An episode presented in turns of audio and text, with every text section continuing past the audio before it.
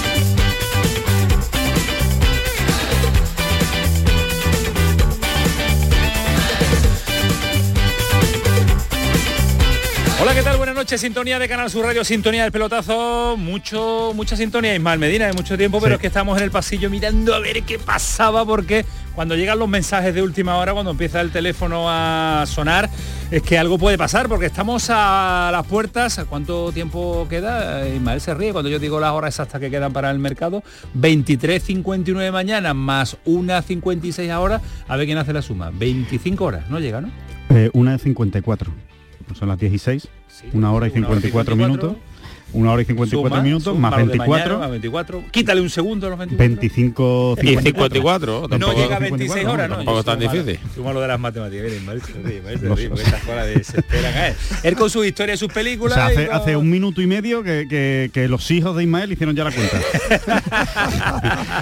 a mí me cuenta, a mí me cuenta cuando hay decimales de por medio. ¿Qué quiere que te diga? Somos pues de letra, hombre, somos, de letra, Somos de letra, por eso estamos aquí. Por eso la plusvalía todavía no lo hemos entendido hasta que no lo explica Alejandro Rodríguez una, y, otra vez. Bueno, señores, que la jornada pasa porque hay fútbol en directo primero, porque ha terminado el Barcelona hace un instante, le ha costado ganar a Osasuna 1-0 y el Atlético de Madrid, eh, que va a iniciar la segunda parte, si no ha pasado nada, Ismael Medina iba empate a uno.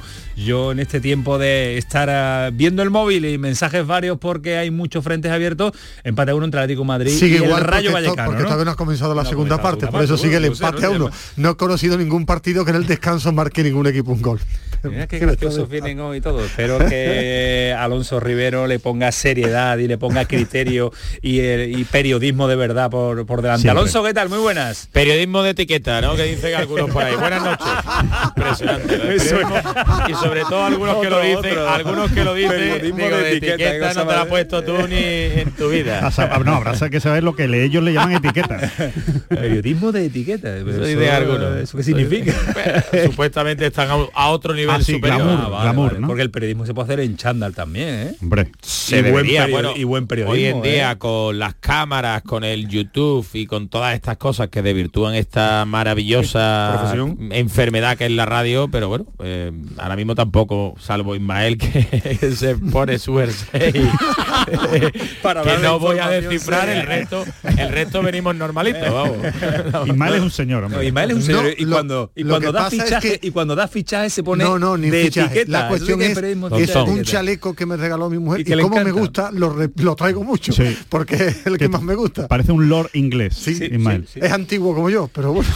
Solo, si los cuellos fueran de otro estilo, pues salen más los cuellos. Entonces no sería yo el que se lo pone. bueno, señores, que no está la noche para, pero pues sí, para pasarlo bien, para informar con una sonrisa, pues eh, siempre es mucho mejor, porque hay muchos nombres que siguen siendo noticias. Nada cerrado a esta hora, 22.09, nada cerrado con respecto al mercado que a las 12 cerrábamos el programa en el día de ayer. Muchas negociaciones abiertas, muchos nombres encima de la mesa, mucha oferta, contraoferta, pero Rafa Mir, por ejemplo, hoy sigue siendo jugador del Sevilla, aunque aunque el Valencia por fin el equipo que él desea y que ha defendido siempre Alonso Rivero que iba a apostar por él hasta última hora. Nosotros también habíamos dicho que el Valencia lo iba a intentar, pero la oferta en el Sevilla no sé si, ha sentado bien, Alonso. no, a, ver, es, rozando, rozando el ridículo. Yo te voy a dar mi información primero. A mí me parece ridículo que Javier Solís, que es el portavoz del Valencia, llame al presidente del Sevilla cuando está en una reunión con pequeños accionistas para trasladarle la idea que tienen en su mente. Es decir, yo creo que eso no es serio para empezar. Después es verdad que mañana parece que van a hacer, digamos, un intento. A ver, estaba descartada esta opción. ¿eh? Es verdad que lo de Gabriel Paulista no pasaba por la cabeza de nadie en el club y se le quiere contentar con ese salario que se ha ahorrado en torno a unos 4 millones de euros eh, limpio, eh, contentar un poco al entrenador.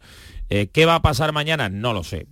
yo te digo que hace un par de horas el club pensaba que el Stuttgart era una opción más fiable que la opción del Valencia pero todo depende de Rafa Mir. Que la gente pregunte por Rafa Mir con la gente que lo ha tratado y verán que no es fácil entrar en la cabeza de Rafa Mir y ver qué va a pasar, ¿no? Pero bueno, esa es la opción que él maneja y hasta el día de ayer pues casi impensable, ¿no? Bueno, eh, a esta hora están reunidos, como suele ser habitual, la gente del Valencia, pero hay un problema para la charla de mañana y es que deben regirse por el horario de Singapur. A las 5 de la tarde está acostado. Claro, es que ahora la respuesta telefónica que le ha dado José María del Nido Carrasco tiene que llegar a Singapur, pero aquí hay una cosa muy clara, que lo hemos venido diciendo aquí.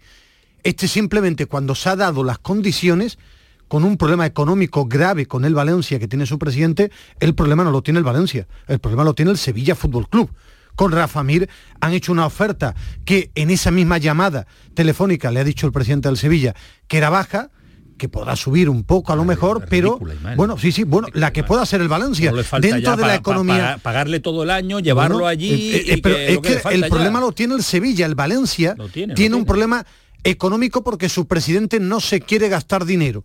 Entonces hay que explicarle a la gente, repito por cuarta vez, el problema lo tiene el Sevilla Fútbol Club porque además Rafa Mir no le puso una pistola a nadie para que le firmaran este contrato y los años y en verano ya pasó una cosa y cuando vino con la oferta dijeron que no, ahora el Valencia ha hecho la oferta que quiere Peter Lin, que es el que manda en el conjunto del Valencia. Igual que la marcha de Gabriel Paulista, porque Peter Lin le ha dicho a todos los que mandan en el club, no puede llegar a 20 partidos, le han rescindido el contrato y se ha ido libre. Es que cada club lo maneja como cree, como puede y como quiere su dueño. O sea, la realidad, aunque a algunos les parezca baja, pero el problema, repito, lo tiene el Sevilla con Rafa Mir para mañana. No, eh, insisto que después nos vamos a meter en la profundidad del asunto, pero también es verdad que muchas veces el Sevilla, con, tal y como recibe esta oferta ridícula, pues no está en venta, ya que no, que no va a conceder el capricho que quiere Rafa Mir, eh, que es verdad que nadie le puso una pistola, como tú dices, para traerlo, pero, momento ya está bien, es que solo Valencia, Valencia, Valencia, Valencia, Valencia, y él se diría, pues no, señor, no va a Perfecto, le pagan la ficha y se queda en la grada. Y se queda la plantilla. pero, tienes que pagar la ficha. bueno, la grada o, entrenando. Tienes que pagar la ficha que ya has pagado parte, ¿no? Lo que el Sevilla no va a dejar de pasar es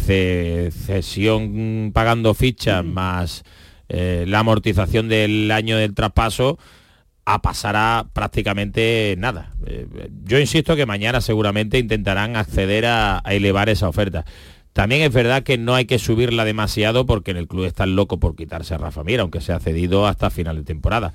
Pero no debe temblar el pulso a la hora de el Sevilla, si ya ha mostrado debilidades durante la temporada en casi todos sus estamentos, mostrar mucha debilidad también a la hora de negociar creo que no, no es beneficioso. insisto que ahora vamos a ir eh, sobre el asunto para que podamos escuchar todas las opiniones y toda la información que ya está casi en su totalidad puesta encima de la mesa. Es uno de los culebrones de este mercado de invierno, el de Rafa Mir. El otro de la última semana, últimos 10 días, es el de Chimi Ávila y el Betis. Hoy ha hablado su director deportivo, Braulio, que ha jugado ante el Barcelona en eh, el partido de Osasuna, de Barcelona-Osasuna, con esa derrota eh, del conjunto Pamplonica. Y su director deportivo decía esto sobre el Chimi Ávila y el Betis. Cierto que el Betis es uno de los equipos que lo pretende, pero bueno, esto es como, como todo. Al final estos son tres partes y nosotros no queremos vender al Chimi, queremos que vuelva, que en principio a volver mañana y, que siga haciendo goles para, para nosotros, que es lo que al final para lo, para lo que lo firmamos. Bueno, pues eh, en principio va a volver eh, mañana, pero el Chimi Ávila y está ahí en la, operación que quiere hacer el Betis. El Granada parece que se ha metido de por medio también, viendo que 5 kilos se llama las ganas que tiene Braulio, 5 millones de euros. las ganas que tiene Braulio de que se quede el Chemi, es decir, de 3 a 5, ahí es donde va a estar. Pues es, es, la misma negociación prácticamente que Luis Rioja y, y el Alavés. Pues después le preguntamos a Rafa Lamela porque parece que el Granada sí está en disposición de poner ese dinero por el por el Chimi Ávila. No sé ahora si el Chimi Ávila tiene ganas de ir a la disciplina del, Granada. Yo, creo, nos contará la yo creo que Granada lo quiere cedido 5 millones de euros es una cantidad importante. Si le saca lo de Brian Zaragoza al Bayern de Múnich que quiere sacarle, pues a lo mejor lo invierte en el Chimi. Alejandro está muy callado. No, muy callado. No, no, estoy, escuchando... atentamente y esperando a que a tener mi oportunidad para, poder para, eh, para poder, que el director, editor, presentador. Sí, me dé la oportunidad, ¿no? De, no, te, no, te dieron a ti la oportunidad? A mí hace mucho ya. A mí hace mucho, ya ni me acuerdo. Que mm, a ver, eh, lo más importante en el Betis es que se ha ido Luis Enrique. Eso es lo más importante, porque evidentemente eh, ayer estábamos diciendo que tenía toda la pinta de que se iba a ir, pero que todavía no se había ido. Hoy ya, no, hoy, ya, hoy ya no se ha entrenado con el, con el Betis y de hecho eh, me acaba de pasar un, un tuit, eh, Ismael, del presidente del Botafogo presentando con una foto con Luis Enrique en Sevilla, dándole oficialidad al, asunto. Bueno, eso significa que el Betis ya tiene dinero, ¿no? Eso significa que el Betis ya puede realizar estas operaciones. En teoría eh, son 16 millones o 15 millones, 15-16 más objetivos, pero bueno, últimamente las cifras en el Betis eh, no son excesivamente fiables. ¿no? Eh, entonces, bueno, vamos a dejarlo en que en torno a los 14, 15 millones de, euros es lo que, lo que va a pagar, no el Botafogo, sino la empresa, a, la, dueña del Botafogo, ¿no? que, también es dueña del Olympique de Lyon, etcétera, etcétera, que ya lo hemos contado. Bueno, el asunto es que el Betis ahora sí va a tener dinero para gastar y va a poder hacer estas operaciones. ¿Va a hacer la del Chimi Ávila? Pues yo creo que sí.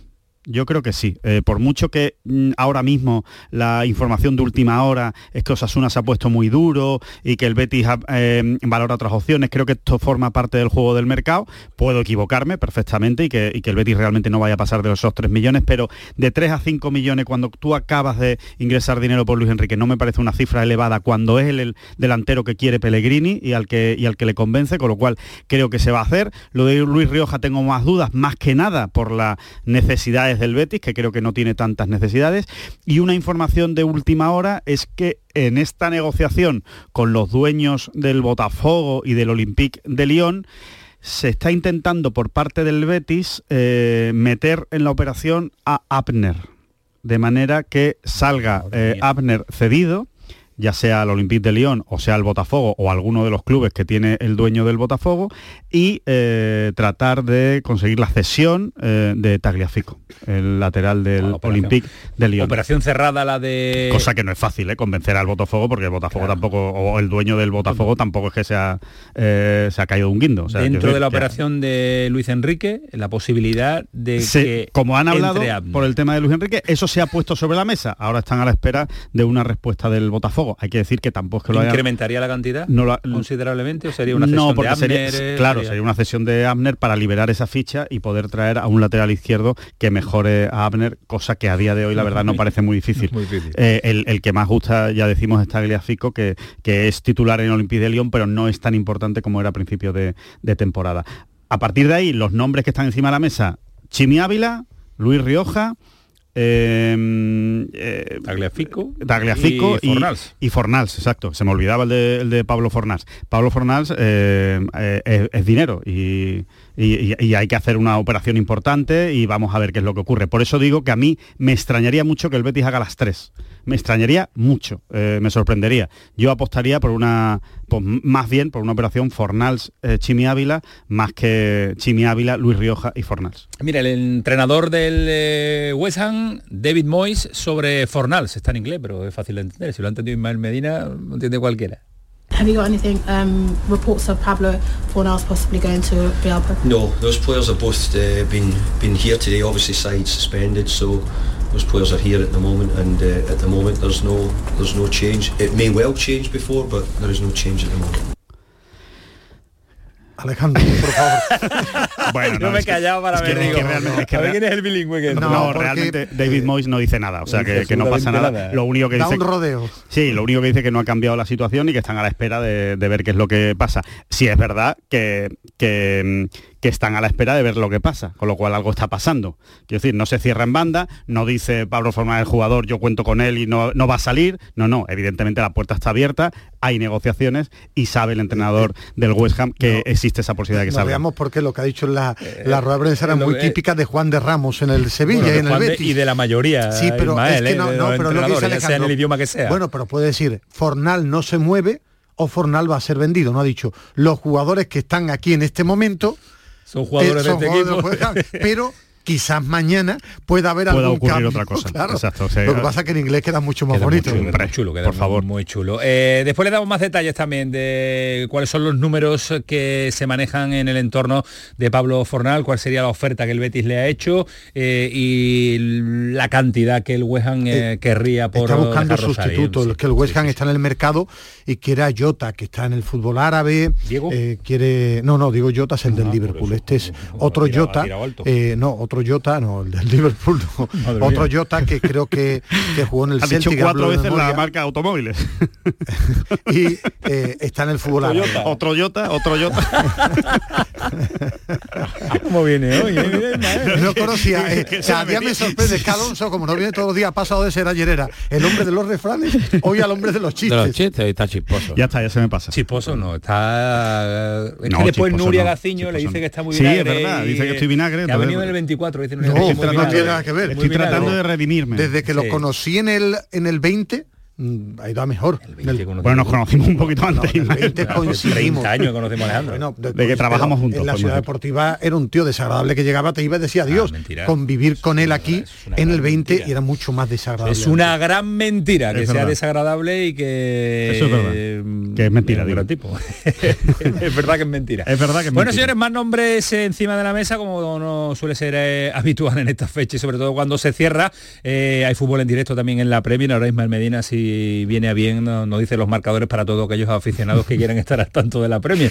porque hay, bueno, hay buenos eh, partidos en la jornada de hoy, pero en eh, Cádiz ya ha llegado Juan, me ha pasado reconocimiento médico, ahora a ver si Javi Lacabe nos cuenta detalles. Eh, recordemos, jugador que todavía pertenece a la disciplina del Betis, recuperado y sacado del Betis de la Liga, yo me lío ya, de Arabia, ¿no? La de Arabia, ¿no? De Arabia, ¿no? La Liga, de Arabia, Saudí, la, Liga Saudí, la Liga Saudí. La Liga Catarí, la Liga de Arabia Saudí, toda la liga donde vuelan los millones. Pues sacado de allí, va a jugar en el Cádiz hasta el próximo 30 de junio, buen refuerzo a priori. Vamos a ver si encuentra eh, y tiene ese gol que necesita el equipo amarillo. Eh, asuntos también varios en Almería, cerrado rápidamente el Choco Lozano. Lo ha sacado del Getafe para sustituir a Luis Suárez. No sé el sentido del movimiento. Tenéis... Bueno, el movimiento es muy claro, que en el Getafe jugaba cero minutos y eh, va a un equipo para jugar, porque es que el Getafe... es que de Almería nos cuentan que están haciendo el equipo para la segunda división ya, para el año que viene, y si te lo trae cedido, no sé qué puede aportar el Choco Lozano ahora Es que no tiene delantero, Luis Suárez se pierde lo que resta de temporada y no tiene delantero, tiene un profesional más para jugar la segunda vuelta. Bueno, y no hay que descartar tampoco que en, un momento dado se queda. Segunda, se queda. Eh, igual Chocoloza no se puede quedar si, si no encuentra equipo en primera. El Cádiz no estuvo mal, ¿eh? El Cádiz no estuvo mal. Y además el Cádiz intentó que se quedara y lo bordó él con su no, Yo creo que no es mal movimiento, ¿eh? No es mal movimiento porque eh, el Choco se tiene que reivindicar si se quiere quedar en primera. pero para mí es raro el movimiento. Bueno, un equipo que ya ha tirado la toalla de un equipo que piensa en planificar y iba a dejar salir a los mejores jugadores para, para ingresar dinero y para hacer la plantilla de la próxima temporada. Pero bueno, el que la lleva la entiende. Pero no le, no le cuesta, es cedido. Eh, bueno, es, al final me parece un buen movimiento. Es una pieza. Te sirve para primera y si rinde bien para segunda división de cara a ascender. y para Primera Federación también. Pues claro que vale, porque es un jugador de, primera división. Por eso te digo que no es un movimiento Ay, Ismael Medina. Y más asuntos en Granada, lo de Brian Zaragoza parece que el Granada se ha venido arriba pidiéndole casi 8 millones de euros más a la operación para rozar los 20, tal y como comentamos en el día de ayer. Seguro, seguro. Mañana se vendrá abajo y ya está allí el amigo de, de Ismael, ya ha llegado Pelistri. Pelistri, ha llegado Pelistri. Facundo Pelistri. Pellistri, ¿no? Pellistri. Es con L, ¿eh? Bueno, por, el tema italiano, ¿no? Bueno. Vale. Dependiendo de Venga, si, si, es Ismael o no. Ah, no, a mí es que me gusta decirlo así. Él lo dice como a él le sale bien y le gusta decir que suene. Porque parece más jugador y como dices el del Granada, que me gusta a mí. Arezzo, dice el otro día. y eso tiene de italiano lo mismo que nosotros. No, su bisabuela era italiana. venga ya, venga ya. Fichajes del, del día, Ismael, ¿alguno así a nivel nacional, internacional, de eso que a ti te encanta, que están todo el día recibiendo las alertas? ¿Hay alguno que te haya gustado? No, la Premier sí me llama la atención, la cantidad de dinero que se está moviendo, pero en jugadores de, de segunda fila, los grandes equipos, el, el City, el Chelsea, el, propio Liverpool. ¿eh? No, ¿eh? La, y no, han, a los han pasado de mil millones de euros, creo, a, 20, a 24. 25 millones de euros. ¿Sí? es, para mí lo más llamativo de este mercado es el aspecto que decía Alonso, no de las grandes ligas, que ha pasado el fútbol árabe, el fútbol de Arabia Saudí, de casi mil millones de euros en fichajes a 24. Curioso, ¿no? Que, los mercados siguen igual, los jugadores siguen igual y ya no han invertido, de mil millones a 24. Es lo más llamativo. ¿eh? Sí, eh, no es buen mercado ¿eh? tampoco para, para, ellos. yo creo que en verano se van a volver a, mover muchísimo dinero. Yo creo que fue una liga que llamó la atención económicamente y que cuando han ido ahí los jugadores se dan cuenta de que no es tan bonito como, como se lo habían, se habían pintado. Porque los jugadores son tontos, ¿no? O sea, porque se esperaban otra cosa, ¿o qué? Sí, te vas a vivir a, ah, tú te esperas otra cosa cuando te vas a vivir a eh, Arabia Saudí. Eh, eh, Henderson, el del Liverpool se ha ido tres meses. y, no es un niño de 20 años, tiene 30 y tanto. y la, edad es lo de menos. Se ha ido uno. ¿Cuántos han marchado? claro, o sea, tampoco se han ido dos o tres. Bueno, porque no, porque no pueden. Bueno, no, pueden, no, porque les gusta mucho la pacha. No, pueden, no quieren, perdón. La liga, la liga es para verla. Menos Cristiano, que da igual donde viva porque su vida es exactamente la misma. La, vida, es el Madrid, la vida, es el fútbol y la vida es entrenar en su casa y no, y no hace otra cosa. quita, quita, no, no es verdad. Entrenar en su casa. Sí, sí, sí. Como el que vive con Cristiano. esta gente, no sé. están los dos Alejandro me lo puedo esperar porque siempre en baile está hoy. No, no, que va a hecho gracia. Entrenando en su casa, como si Alejandro viviera con él. Hombre, no, no, no, pero he visto unos reportajes. Hablan de él, han hecho reportajes, ha hecho una serie de no sé cuántos capítulos donde solo hace eso. Pero que no tiene vida. Cristiano es un hombre sin vida vida. Benzema le cuesta más. Ismael ha, ha reconocido que él veía Gran Hermano. Sí, eso es verdad. Ya está, entonces después de Gran Hermano no hay, no hay otra cosa.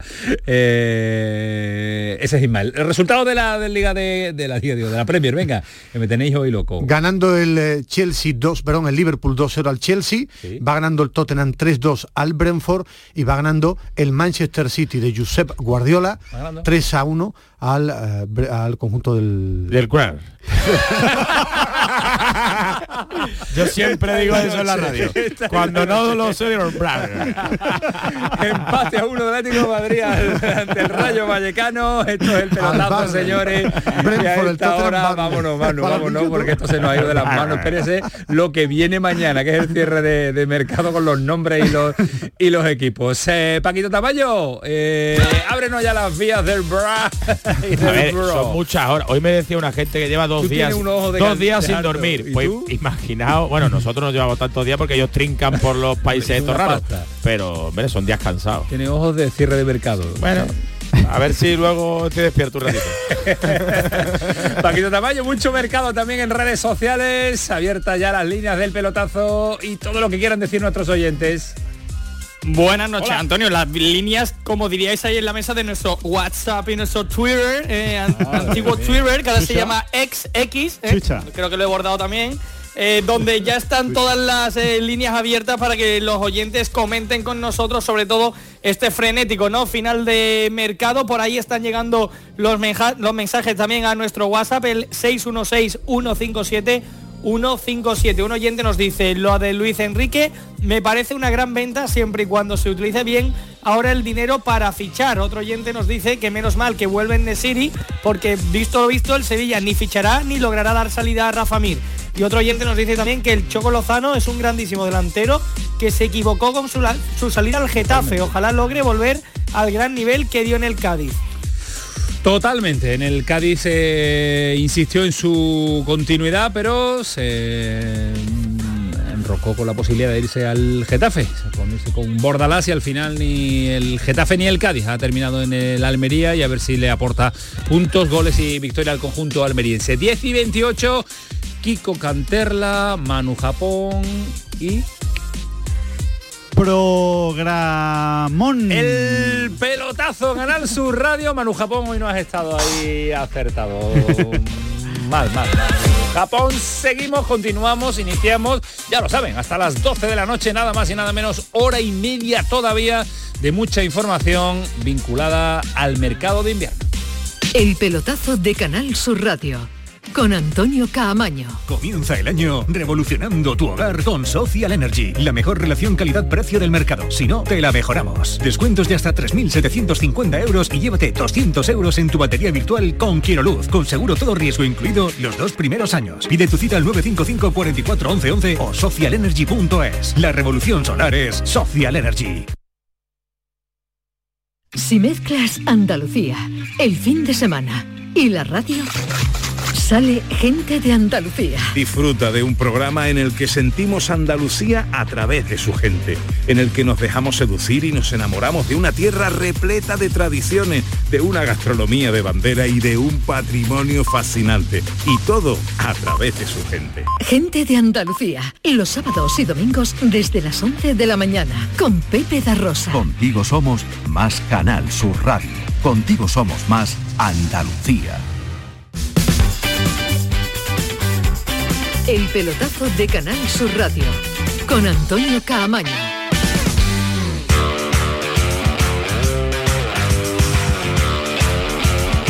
¿Cuál es el equipo inglés más complicado de pronunciar para ti? Burnley es complicado. A mí el Sheffield. Sheffield, Sheffield United, no. Sheffield United o Wednesday. A mí el, el Southampton el por la Sheffield S. Wednesday. Southampton. Sí, por la S. Southampton es muy fácil. No, es que Burnley, Burnley hay una R, una L. Se nos hace pero el Barley. No, el Barley es otra cosa. el Es que- Barley. Es que Barley es otra el cosa. Bailey es otra cosa.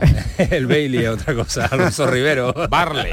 Bueno, Bueno, habíamos planteado y habíamos y habíamos dado muchos detalles de la oferta de- del Valencia a De esta tarde. de Sevilla, de esta tarde. Bueno, Cuando, po- cuando Rafa Mir estaba entrenando. denominarlo oferta es por, por ponerle algún calificativo. ¿eh? oferta. oferta ridícula, le puedes poner todo lo que quieras por delante y es ya a ver, yo no Ismael, sé- claro que es hablar de dinero.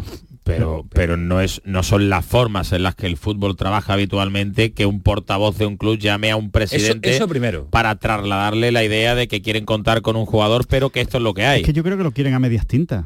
Alonso. O sea, lo quieren pero no lo quieren. mi lo quieren pero Yo si no que- viene no pasa yo nada creo- y si viene pues vale. Yo creo que sí lo quieren, pero a coste cero, cero, que lo pague Pues, todo el pero eso es Sevilla. no quererlo. No, yo- ver, Antonio, eso al yo final estoy de es- acuerdo, es yo quererlo de regalado, No, por- pero si es que lo hemos lo- venido claro, contando. lo quieren- si es Eh, regalado, pues sí, claro, claro, si no, no. Exactamente, Claro, pero es eso que- yo diciendo Ismael hace, hace, Eh, hace un mes, la, lo la historia, regalado. la historia es que Peter Lin no quiere ningún movimiento económico importante. Y No- eh, no la puede, primera- Ismael, no tiene, no tiene. No, si tiene no quiere. No, no, no, no, Si no, no, tiene, no, últimamente en los últimos años no ha gastado porque nada. no quiere, pero Claro. tener yo creo que Lo sí vende tiene. todo. Bueno, pero porque es una decisión suya, pero tener sí tiene. Tú sabes las cuentas de- de- bueno, yo de creo que Peter Peter. Lin no, no está mal económicamente, es lo que, Valencia lo sí. que te cuenta. Eh, ahora, ¿cuál es la realidad? Que no quiere gastarse dinero y que esta eh, el tema de, de Rafa Mírez lo quiere Baraja.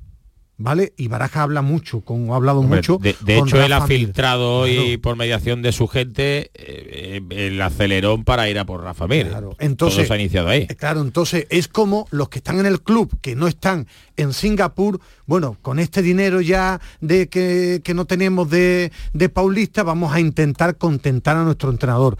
Por eso la oferta, que es verdad que económicamente es bajísima, hay una realidad que Peter Lin no quiere poner más dinero, entonces no es que vaya locamente por Rafa Mir. Y Rafa Mir, que ha tenido otras ofertas, Ismael solo quiere el Valencia. No quiere poner más dinero, pero en el negocio del fútbol todo el mundo sabe dónde se roza ya eh, la oferta No. de ridícula, Y- la oferta y de después reírte de, él ha de dicho- reírte de un equipo como el Sevilla. él ha ¿no? dicho que tiene el si usted problema no en tiene dinero, Sevilla no llame. Si usted no tiene dinero, no venga. Eh, pero sí, es que el problema lo tiene el Sevilla. Que No, y también el Valencia, Mir. es decir, Valencia, la misma no, necesidad no. que conoce el Valencia que tiene el Sevilla son los mismos 1,4 que ha ahorrado que tiene el Valencia que sabe el Sevilla No, que lo no, tiene. Pero es que Por Peter, tanto, Lin, Peter Lin no los quiere gastar. Entonces el dueño bueno, dice no pues lo el gasta. Sevilla no te va a regalar a un Claro, jugador. pero Se quede seis meses en... A ver, lo- lo que yo sí creo que tenía que haber hecho el Sevilla es muy claro.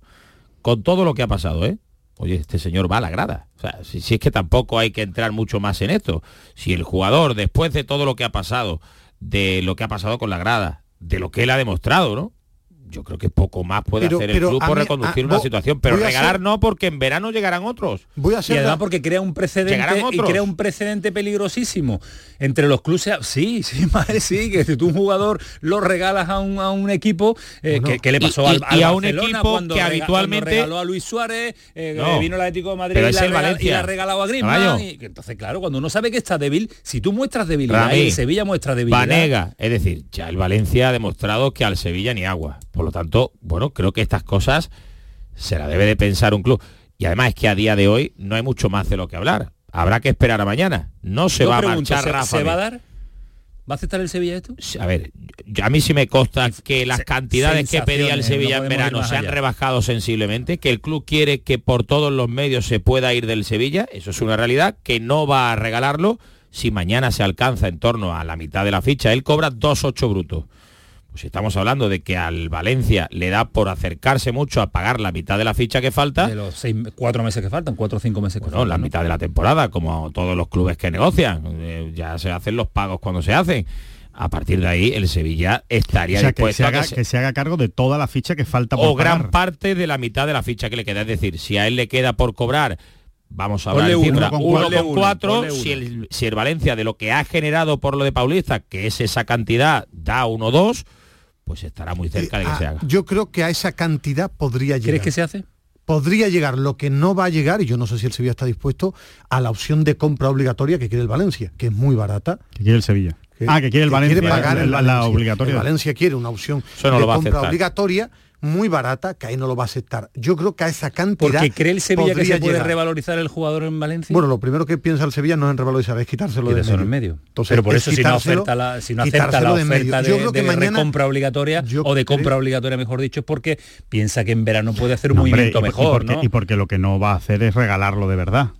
O sea, porque al final, imagínate que efectivamente... A ver, yo creo que todo el mundo conoce las condiciones de Rafa Mir. Todos hemos visto a Rafa Mir hacerlo muy bien como delantero, a meter goles. Yo pienso ser un jugador malo como que va, hombre, no, eso, está claro que no. Él, está ahora mismo en una crisis brutal en el, en el Sevilla, no quiere jugar en el Sevilla y eso es lo que influye. Es que puede llegar al Valencia perfectamente y acabar el año con ocho goles. Y ahora, y ahora, si Rafa Mir acaba con ocho goles, pues evidentemente va a haber muchos equipos llamando a la puerta para intentar ficharlo en verano. Sí, pero eso lo han explicado también, Alejandro con otras salidas que ha tenido bastante atractivas y el jugador poco más que ha venido a decir la frase habitual pero que tú pero lo que, no, baja su estatus. Es que además él no solo quiere el bueno yo ya dije aquí una frase que el problema de Rafa Mir es que no sabes qué es Rafa Mir. Pues creo que el estatus de Rafa Mir debería de reconsiderar. Ahora estoy contigo él tiene contrato yo sigo leyendo a compañeros decir poco más que cómo no echan a Rafa Mir. Rafa Mir si no viene y una oferta o le rescinde el contrato no se va, no se puede ir, no se le puede echar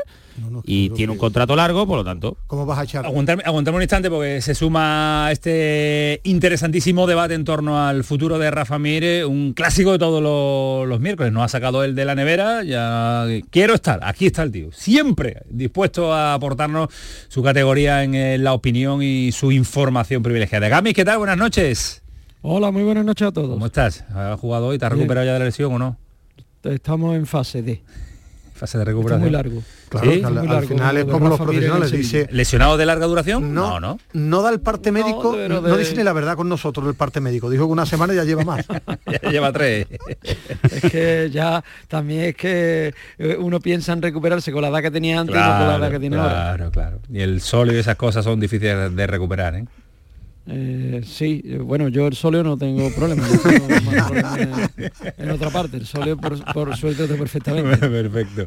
A mí, ¿qué te parece la oferta que ha recibido el Sevilla de Rafa Mir, la situación de Rafa Mir, de dejarlo salir, de, regalarlo, de no regalarlo, de mantenerlo, de mandarlo a la, grada? El Sevilla, que ahora vamos a poner eh, en el debate también, fichajes, que debería estar centrado también en incorporar jugadores, está ahora en un en una tesitura en un problema importante que se llama Rafa Mir, ¿eh? Eh, Es que lo habéis dicho perfectamente, es que ni el jugador quiere jugar en el Sevilla, ni el Sevilla quiere que juegue Rafa Mir con ellos. Es decir, que, que, es una situación abocada a un entendimiento como sea.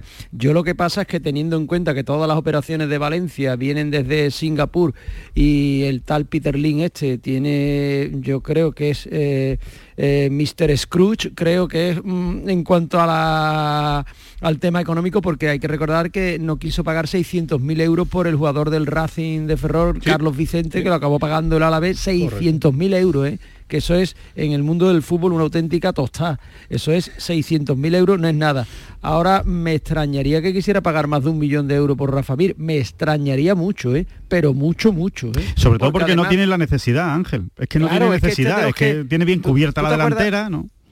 ¿Tú te acuerdas lo que, lo que hacía la opera de, los, mercados este? Decía, pero ¿para qué vamos a fichar si tenemos a fulanito que ha marcado dos goles y que el Betis está ahí? Bueno, pues, Eso es lo que pues igual, ¿eh? Eso es lo Exactamente, dirá, eh, pero ¿para qué vamos a gastarnos dinero si tenemos el equipo ahí entre los 10 primeros y no vamos a bajar? ¿Para qué nos vamos a gastar dinero? La explicación que le ha dado a, a la dirección deportiva es ¿para qué vamos a hacer otro esfuerzo si estamos bien colocados y tenemos a Hugo Duro, a Yarenchuk? Eh, es lo que le ha dicho. Yo creo que mañana... En el fondo lleva esta razón. Yo, es que lleva razón. Es que, lleva es que la sartén por el mango la tiene el Valencia. he visto el rendimiento pues también te la, te la tiene. ¿y, por qué se da la, tesitura de que llame? Porque pues, lo quiere, porque lo quiere el entrenador. Y tú preguntabas antes, ¿cree que se va a hacer? No lo sé, yo creo que mañana va a haber otro intento y va a subir algo. Lo que no sé es lo que decía Alonso, cuánto es el algo, no sé si va a llegar, no va a llegar. Yo creo que las dos partes van a intentar llegar a un acuerdo. El problema es, no es ninguna tontería, lo mismo soy muy pesado, es el cambio horario que el cambio horario mañana que se termina el mercado. a las 5 de la tarde. Eh, claro, es que, que llega a Singapur, que, te diga. Que, en 20 minutos son las 6 de la mañana en Singapur, que ya se puede trabajar también con ellos. ¿eh? Pero. O sea, que, nos volvemos locos también, vamos. Sí, pero que mañana haga la oferta y los típicos tira y afloja. Pero que hoy pueden hablar por la noche. Digo yo, que Peter Lin se levantará a las 7 de la mañana o a las 6 y media. Imagino, si es más, ahora estaban reunidos en si Valencia. No, si no tiene interés, no creo que madrugue para por, Rafa Mir, si tiene tanto dinero, es que madruga. Efectivamente. La gente con tanto dinero es porque madruga. y se acuesta tarde y se acuesta tarde. Es como como Ángela Channing en Falcon ¿Tú te acuerdas de Ángela Channing? Hombre, pues igual Peter Vaya mito. bueno, pero pues igual, el, horario de trabajo es el mismo. En el fútbol y haciendo abogado del diablo, eh, y decía muy bien Alonso, eh, en el tema de, de Rafa Mir, él piensa que su estatus por encima de los clubes extranjeros que le han venido, pero aquí cada uno aprieta. En Rafa Mir quiere jugar en el Valencia, pero la prensa portuguesa dice que el delantero del Boavista aprieta al Boavista, ¿eh? que, le está diciendo al boísta, véndeme, véndeme, apretándole porque el Sevilla no quiere subir la cantidad. Que aquí en todos los clubes hacen su historia, su película. Es que el Sevilla se lo ha hecho toda la vida de Dios. Pero que el aficionado al fútbol que se indigna una barbaridad. Cada uno, digo el aficionado, no digo la prensa ni los pero hay, pero hay un denominador común en todos aquellos eh, agentes que han intervenido en alguna negociación con Rafa Mir. Lo siento, pero es que es así. O sea, Rafa Mir ha dejado de tener a su agente y él ha recibido a todo aquel que le ha ofrecido alguna posibilidad. Negocia él. Bueno, negocian intermediarios, es decir, cualquier agencia de representación. ¿no? Buceros ha ido al Atlético de Madrid, que era su agente, y en este mercado él tiene a su padre, como todos los padres, como el de Brian, como el de cualquiera, pues son padres, no son agentes, porque no entienden de esto, y todo aquel que ha querido y le ha dicho, mira, aquí tengo esta oferta, esta, esta y esta, o aquellas que han llegado directamente al club, o aquellas que el propio club ha intentado buscar en el mercado para darle salida, bueno, pues todos tienen un denominador común. Y los entrenadores que han tenido, todos tienen un denominador común, que es que él se cree que es una cosa que no ha demostrado en el mundo del fútbol. Pero el, Sevilla es un y todo, y todo esto llega a la grada y esa y yo no hablo la repercusión yo no hablo que él no, O sea, evidentemente, él solo quiso irse al Milan el año pasado, porque es verdad que cuando llega al Milan, lo del Valencia lo desecha un poco y había dificultades para hacerse, pero Oye, yo creo que un tipo de la edad que tiene Rafa Mir, que tiene posibilidad, como se ha hablado antes, de, estar cuatro o cinco meses en un fútbol diferente o no, de jugar, de tener continuidad, de poder regresar, de que verano y que todo te dé igual por un deseo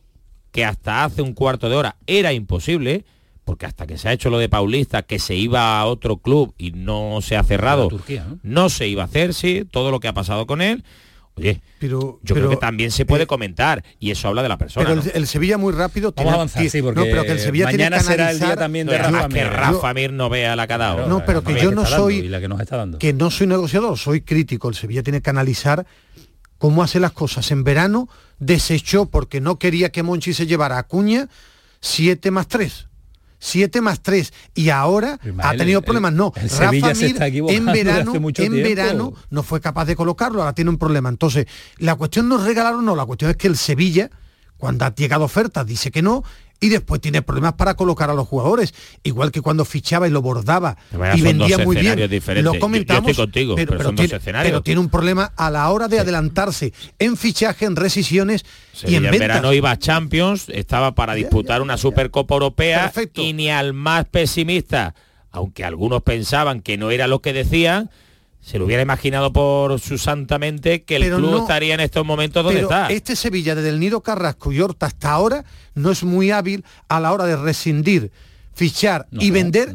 En momento, en el momento, eso es lo que yo he visto hasta ahora, por lo menos es mi opinión, no sé la vuestra. Y a ver si es hábil en llegadas que rindan, porque de momento llegadas con eh, rendimiento inmediato cero, cero.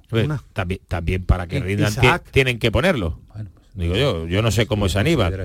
Yo no sé cómo es Aníbal, porque el entrenador no lo, no, lo pone. pero lo ha fichado, todo lo que ha fichado no le gusta a los entrenadores, eh, Alonso. Yo, yo lo que tengo claro y, en este mercado me eh, es que es absolutamente absurdo que el mercado empiece el 1 de enero o el 2 de enero y acabe el 1 de febrero. Es que es absolutamente absurdo, porque al final todas las operaciones se realizan en los últimos tres días. Para eso... En los últimos años, siempre para eso, mejor que hubiera puesto usted. El mercado empieza el 2 de enero, acaba el 9 de enero. En siete días háganlo ustedes todo. Empiezan los equipos ya en sus ligas con todos los fichajes realizados no que ahora ha empezado el año, ahora hay otro trasvase, ahora es un lío y además mm, que es que esto es como el estudiante que si aplazan el examen pues estudia más tarde. Y esto es igual, esto es exactamente igual. Ahora se dieron cuenta el otro día que el mercado de fichajes en el resto de Europa acababa el 1 de febrero y entonces en vez del 31 de enero lo pasaron al 1 de febrero. Y usted y si y si se dan cuenta que es el 2 lo pasan al 2 y si se dan cuenta que es el 2 entonces todos los fichajes se hacen el 2 por la mañana. Y esto de verdad es un sin vivir. Eh, deje usted una semana que ya ya es bastante en una semana. Si usted sabe que se acaba el mercado de fichajes en siete días, ya se dará usted prisa en acabar todas las negociaciones. No que durante un mes esto es interminable, interminable. Y además hace mucho daño, ¿eh? Porque en siete días no da tiempo a que se erosione tanto la imagen de los futbolistas como por ejemplo estamos viendo en este caso con Rafa Mir. ¿eh? la imagen de Rafa Mir eh, tocadísima y de mucha dificultad para continuar en el, en, el, en el, equipo y salir, y salir al verde del Sánchez Piguán. ¿eh? Yo creo que tiene, tiene mucho que ver con que realmente es que se trabaja mal, es que se trabaja mal por parte de los clubes y, al final se deja o, o se trabaja de una manera muy poco ordenada, se deja todo para el final en el sentido de que crees que te vas a ahorrar más al final porque estás presionando, el que vende cree que, va a tener más necesidad el otro y después es mentira. Yo no estoy de acuerdo, siempre pasa algo de eso. De hecho, va a pasar mañana algo de eso. Que si el Betty quiere a los dos que quiere, va a tener que poner al menos un kilo, kilo y algo más y no hay otra. Ya, pero que lo, que es absurdo, Alonso, es que, es que aquí la culpa no es del que vende. Lo que es absurdo es que el Betis no sepa que eso va a pasar cuando pasa todos los años. pero... Entonces es que al final dice, a ver, tú quieres al jugador, ¿no? Pues ponga ya el dinero. Ya, pero es que es que el, Betis va al mercado con una venta que puede ser golosa para los que quieren traspasar y pensar que el Betis está en otras circunstancias económicas, por lo tanto no puede ir con la chequera abierta, eso es imposible, porque no tiene. Brozenich. Eh, si al final lo va a pagar. Va a pagar, va a llegar, va a venir, depende de la salida de Rafa Mir o no, depende de nada que ver, son que no tiene nada que ver. No tiene nada, que, ver, ¿no? absolutamente nada que ver. Es una eh, cuestión lo que se está hablando más de la salida que de la llegada. Eh, es un fichaje de traspaso bajo, entiende el Sevilla, salario bajo, eso sí lo saben porque ya hay un acuerdo. El jugador se iba a marchar al Lille porque no podía esperar, porque el Sevilla no tenía capacidad para afrontar. Ha aguantado todo lo que ha podido y se generó las circunstancias para poder ficharlo.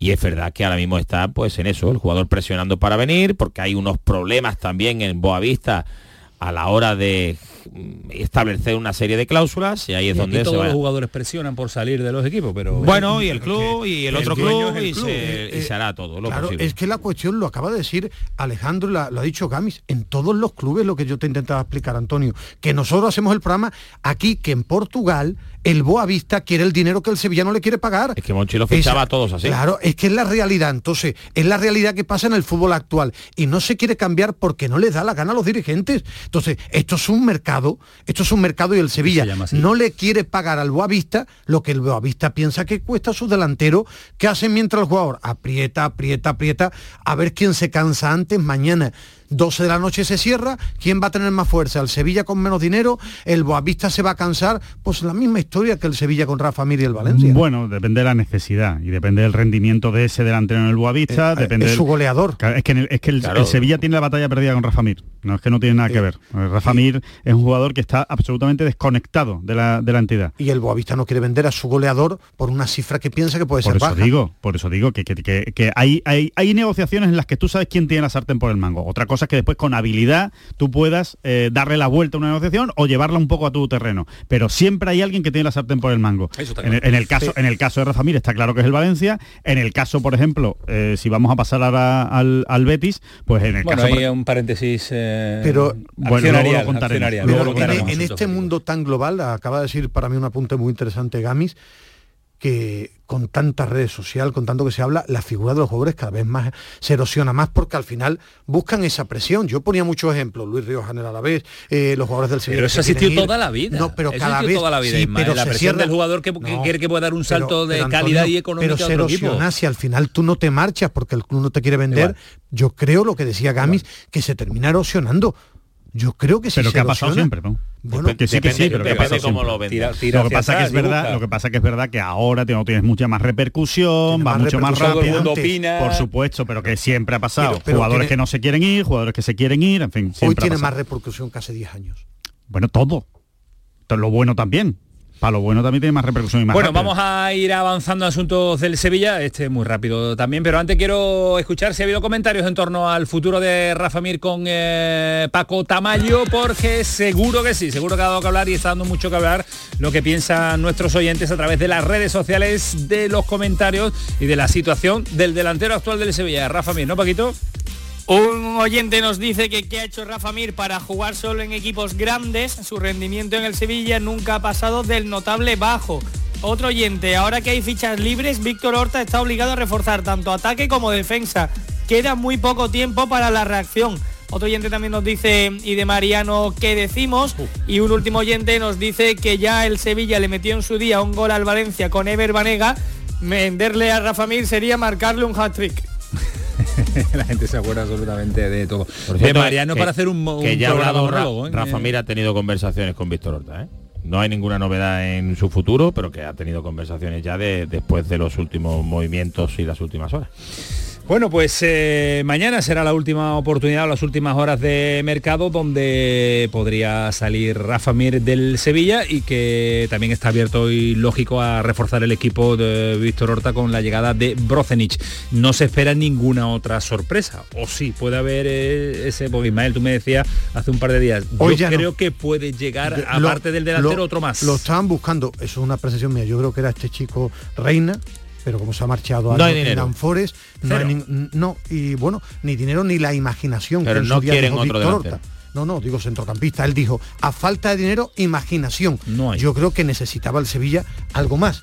Hombre, si yo me, imaginación. Si te doy mi opinión de lo que necesita el Sevilla, pues prácticamente me quedaría con 13 de la actual plantilla y del resto hay que reforzar. A, mí, si al final viene el delantero ¿Te quedabas con Mariano? del Boavista, Hombre, con Mariano no porque pues, no, no, está para jugar. Ah, rendimiento inmediato. Yo buscaría jugadores de rendimiento inmediato. A mí me parece muy sorprendente, llamativo y erróneo el modelo del Sevilla en este mercado invernal, porque tengo muy claro que Horta y Del Nido Carrasco piensan que el Sevilla no está luchando por el descenso. Están pensando en el futuro y no en el presente. la plantilla dentro de dos o tres años. pero es el modelo que le han impuesto en el club. ¿eh? El, modelo. de Víctor Horta, pero si el modelo también lo marca el director deportivo. Sí, no, no, no, En el Sevilla no marca el modelo el director deportivo. se ha ido Monchi, no, pero Monchi era Monchi y se fue porque no porque le implantaban el modelo. Otra cosa es que el director deportivo tenga la habilidad suficiente y la capacidad para convencer al, al consejo de administración de que igual ahora mismo en el mercado de diciembre, ese modelo hay que dejarlo a un lado porque hay que salvarse. Lleva, el riesgo, lleva el riesgo muy, muy... Eh, para, eso hay que tener peso, eh, Había convocado José María del Nido Benavente hoy a los máximos accionistas de la entidad. Un detalle rápido, no ha asistido los máximos accionistas del, del Sevilla, ni uno. Y bueno, más de lo mismo, llamar algo normal, algo esperado, algo que, no es noticia. lo que iba a ser una reunión ha sido un meeting. Bueno, ha sido una rueda de prensa para seguir haciendo ruido. A ver, eh, aquí habría mucho de lo que hablar. Eh, que el club necesita cambios. Yo creo que eso no hace falta que lo diga José María del Nido, del Nido Benavente, que el club está haciendo las cosas mal, tampoco hace falta que lo diga. Eh, después podemos entrar en qué personas son las que uno necesita o qué idea él dice y después podría hacer.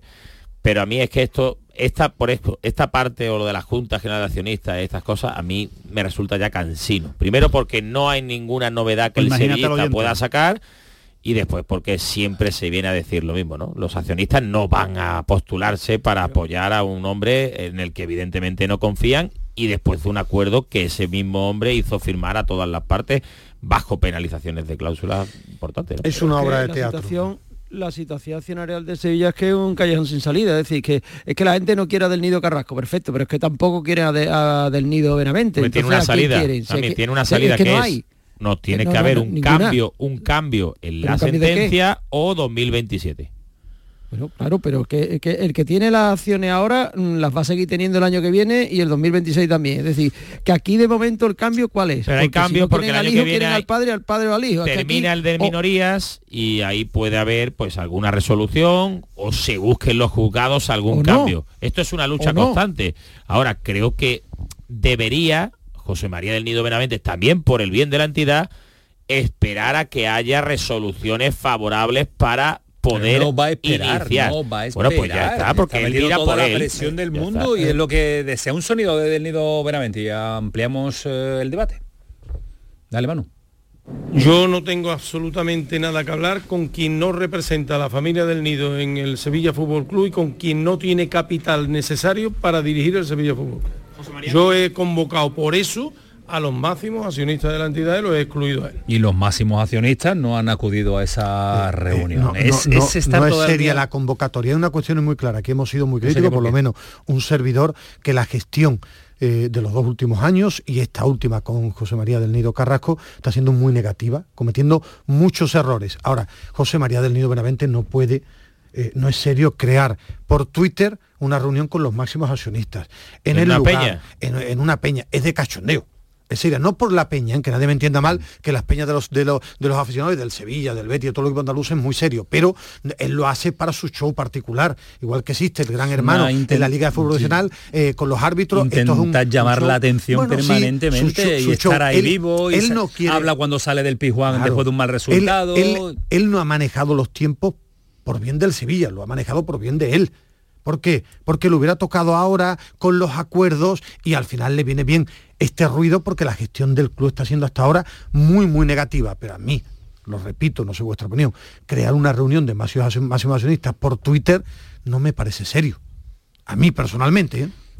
Cuando se firmó el acuerdo, el famoso pacto se hizo muy escondiditos todos y en lugares donde, bueno, este tipo de reuniones, yo estoy contigo, ¿no? Yo creo que la gente ya se ha cansado de este show, que es fácil también ahora mismo con los resultados que se están dando pues que tus palabras de cambios, de prometer pero, y el cambio lo, planteaba Gami, el cambio, y os pregunto, y con esto cerramos el, asunto, el cambio, ¿desde dónde puede llegar en el Sevilla? Vendiendo los americanos, que hay gente que se mueve económicamente, pero los americanos, 7-7 partners, no quieren vender. ¿Y quién puede ser un que se postule con, con el, fuerza? El problema es que no quieren vender los americanos. Ese paquete está en el mercado, ha habido gente... No, sí lo quieren vender, pero a un precio desorbitado. cuando es lo que dice Alejandro, cuando tú pones un precio tan desorbitado que no quieres vender. Es porque la gente no es tonta en los negocios. Yo soy tonto, pero brutal. eso estoy tieso, pero ¿quién puede estar, qué nombre surge en el Sevilla ahora que ilusiona el sevillismo? Desde el punto de vista Yo creo que ilusionar, ¿no? Alguien que haga bien las cosas, ¿no? Eso de ilusionar es igual que los jugadores no, yo, yo, tendría uno en mi mente, pero sé primero que no es fiable y después que no le gusta aparecer en los medios de comunicación, por lo tanto no lo voy a decir. Eh, pero es una cosa, una opinión muy personal mía de gente que pueda estar preparada. No, no, no pero no, ahora, ahora mismo, sino en cuanto a, ahora mismo, realidades. se trata de acciones. Realidades, pues creo que no. Creo que los grandes accionistas tendrían que decidir qué persona, pero como eso no va a ocurrir, porque en la parte que ya hemos visto de José María del Nido Padre, la única idea es que sea él, pues creo que tarde o temprano acabará siendo presidente del Sevilla. No, es que yo... Anda que acertó el que le puso al pacto, el pacto de la estabilidad, ¿eh? Acertó mucho con el nombre. Hombre, durante muchos años ha sido muy beneficioso, eso sí es una realidad y se ha construido un Sevilla que, bueno, creo que pocos clubes van a alcanzar la cantidad de finales y títulos que se han vivido desde esos años también hacia acá, en un momento delicado también, ¿no? De la figura del que había sido presidente. Pero creo que al final, Gami, estoy contigo cuando esto crece, cuando esto vale, cuando esto hay remuneración por cargos y cuando uno puede manipular o, mejor dicho, trabajar y mandar en un club, pues al final todo, todo vale. Eh, yo, yo creo que no es tan tan difícil. El problema es que es una realidad, que es una cuestión económica. Yo creo que en el mundo del negocio, decía tú ilusionar, no, yo creo que no es tan difícil encontrar a gente preparada que maneje bien una empresa. yo creo que no es difícil. Ahora cuesta mucho dinero, yo creo que no es difícil. Yo creo que hay gente muy preparada y Alejandro, preparada, el, que, más viaja de nosotros. Que entienda el negocio este, que gestione, que aguante yo creo que hay directores generales en el mundo bueno, directores económicos. Yo creo que hay gente muy preparada. Es una sociedad anónima ya. A eso, Pero si es que por, favor partamos de esa base, ¿no? Es que es que realmente poner empezar a poner aquí encima de la mesa de eh, a quién nos ilusiona, ¿qué más le dará el sevillismo que ilusiona? Yo digo dentro, los, grandes accionistas pondrán a quien quiera que ¿Quién ilusiona dentro de los que pueden eh, mandar y tener acciones y convencer al resto de pues accionarios el, que, decida el máximo accionista? Si es que es que ahí no tiene nadie que pues opinar pues absolutamente el Cual, el cual firmó un pacto el mismo que ahora mismo le condena a no estar. Ya, y, es que es tan absurdo todo esto y que, al, final estará, y que al final estará y ya está. Pero si existen directores generales buenos ahora, que le den dinero, el que fuerza para llevar, yo creo que sí existen. Claro que existen, claro que existen, y directores deportivos buenos. claro, pero valen dinero y muchas veces no quieren venir a un club como Tienen que ser independientes de sus áreas. ¿Es posible 11 de la noche el pelotazo, todavía una hora por delante. Madre mía, lo que nos queda por contarles. Acaba de terminar el Atlético de Madrid, le ha costado, pero ha vencido 2 a 1 al Rayo Vallecano con jugada bueno, bueno polémica. La 11 el pelotazo. El pelotazo de Canal Sur Radio con Antonio Caamaño. Te quiero, mi amor, mi pastelito, mi bombón, mi galletita, mi bollito, mi bizcochito. Uy, pero qué hambre más tonta me ha entrado así de repente. Hay mucho amor dentro de ti, como en el cupón diario de San Valentín de la 11, porque podrás ganar 500.000 euros y además si entras en cuponespecial.es podrás conseguir experiencias únicas que te enamorarán. Cupón diario de San Valentín de la 11. Bases depositadas ante notario. A todos los que jugáis a la 11, bien jugado. Juega responsablemente y solo si eres mayor de edad. Sol Renovables, tu empresa de energía solar. Más de 20 años de experiencia en diseño, instalación y mantenimiento de placas solares y energías alternativas. Enchúfate al sol. ¿A qué estás esperando? Contacte con Sol Renovables para presupuesto de tu vivienda o empresa. www.solrenovables.com o 955 35 53 49. Los cambios siempre son buenos. ¿Por qué no empezar por los neumáticos de tu coche? Por eso en Automares tenemos el 2x1 en neumáticos de primeras marcas para todos los vehículos, de cualquier modelo y de cualquier marca. Ven a visitarnos a nuestros talleres de Automares. Estamos en su eminencia, Bellavista, Tomares y Huelva. Automares, servicio oficial en Sevilla. Canal Sur. La radio de Andalucía. Cuando casi todo el mundo duerme, menos tú, ya estamos contigo. En la mañana de Andalucía, el Club de los Primeros con Charo Padilla. Buenos días, Charo. Aquí un primerizo. Bienvenido. Y el éxito de este programa son los oyentes son un club lleno de mucha vida. Cielos despejados, iluminados por la luna. En el Garrobo, 19 grados. Por Pontejimí, 18 grados. 12 grados en la ciudad del Cajamarra. Aquí por Ciudad Baja, 15 grados. La mañana de Andalucía, el club de los primeros de Canal Sur Radio, con Charo Padilla. De lunes a viernes, desde las 5 de la mañana. Contigo somos más Canal Sur Radio. Contigo somos más Andalucía. Si quieres disfrutar de la radio por la tarde, te espero de lunes a viernes a partir de las 4 en Canal Sur Radio. Te ofrezco complicidad, cercanía, risas y buen humor, las historias que pasan en Andalucía, actualidad, consejos sobre salud y muchas entrevistas. Cuento contigo. Así es la tarde de Canal Sur Radio con Mariló Maldonado Tres horas para disfrutar de la mejor radio hecha en Andalucía. De lunes a viernes desde las 4 de la tarde. Contigo somos más Canal Sur Radio. Contigo somos más Andalucía. El pelotazo de Canal Sur Radio con Antonio Caamaño.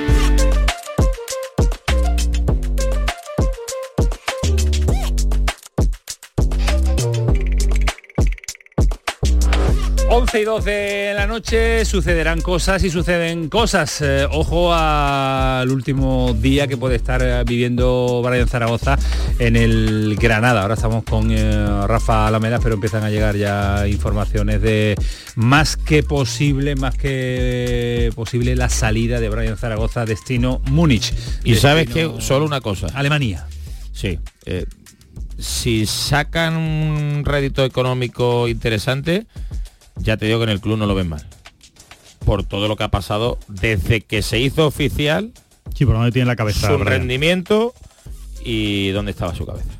Gamis. dicen que el Bayern está dispuesto a dar 3 millones más. No, tres, y algo más. Tres es la primera que rechazó el Granada. ayer. Está apretando porque quiere un poquito más. A mí me han hablado de 8, me parece una barbaridad llegar a 8. ¿eh? Una cosa son lo que pretende 14, otra cosa ha llegado a un acuerdo de 14. Si le saca 20, si le saca 20 madre mía, es un negociazo. Si le saca de, en vez de 3, Yo creo que se va a hacer en 4 y para adelante. O 4, 4 y medio y, y buena relación con el Bayern. 4 y Dankeschön. Sí, y Dankeschön.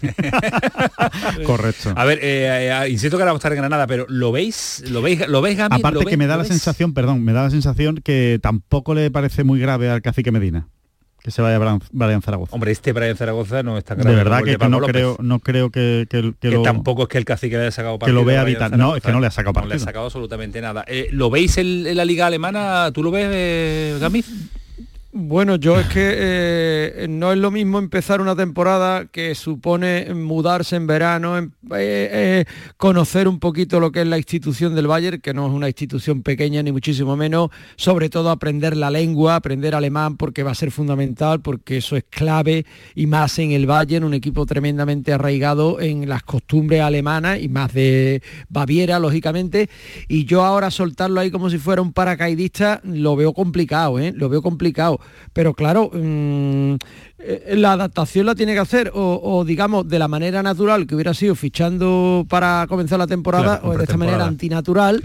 Y, que sea lo que, lo que Dios quiera, pero hombre, va a ser difícil, ¿no? Porque no es lo mismo pasar de jugar un equipo que está luchando por no bajar a jugar en un equipo que va a estar peleando por ganar la Bundesliga y la Champions. Yo de primeras no lo veo.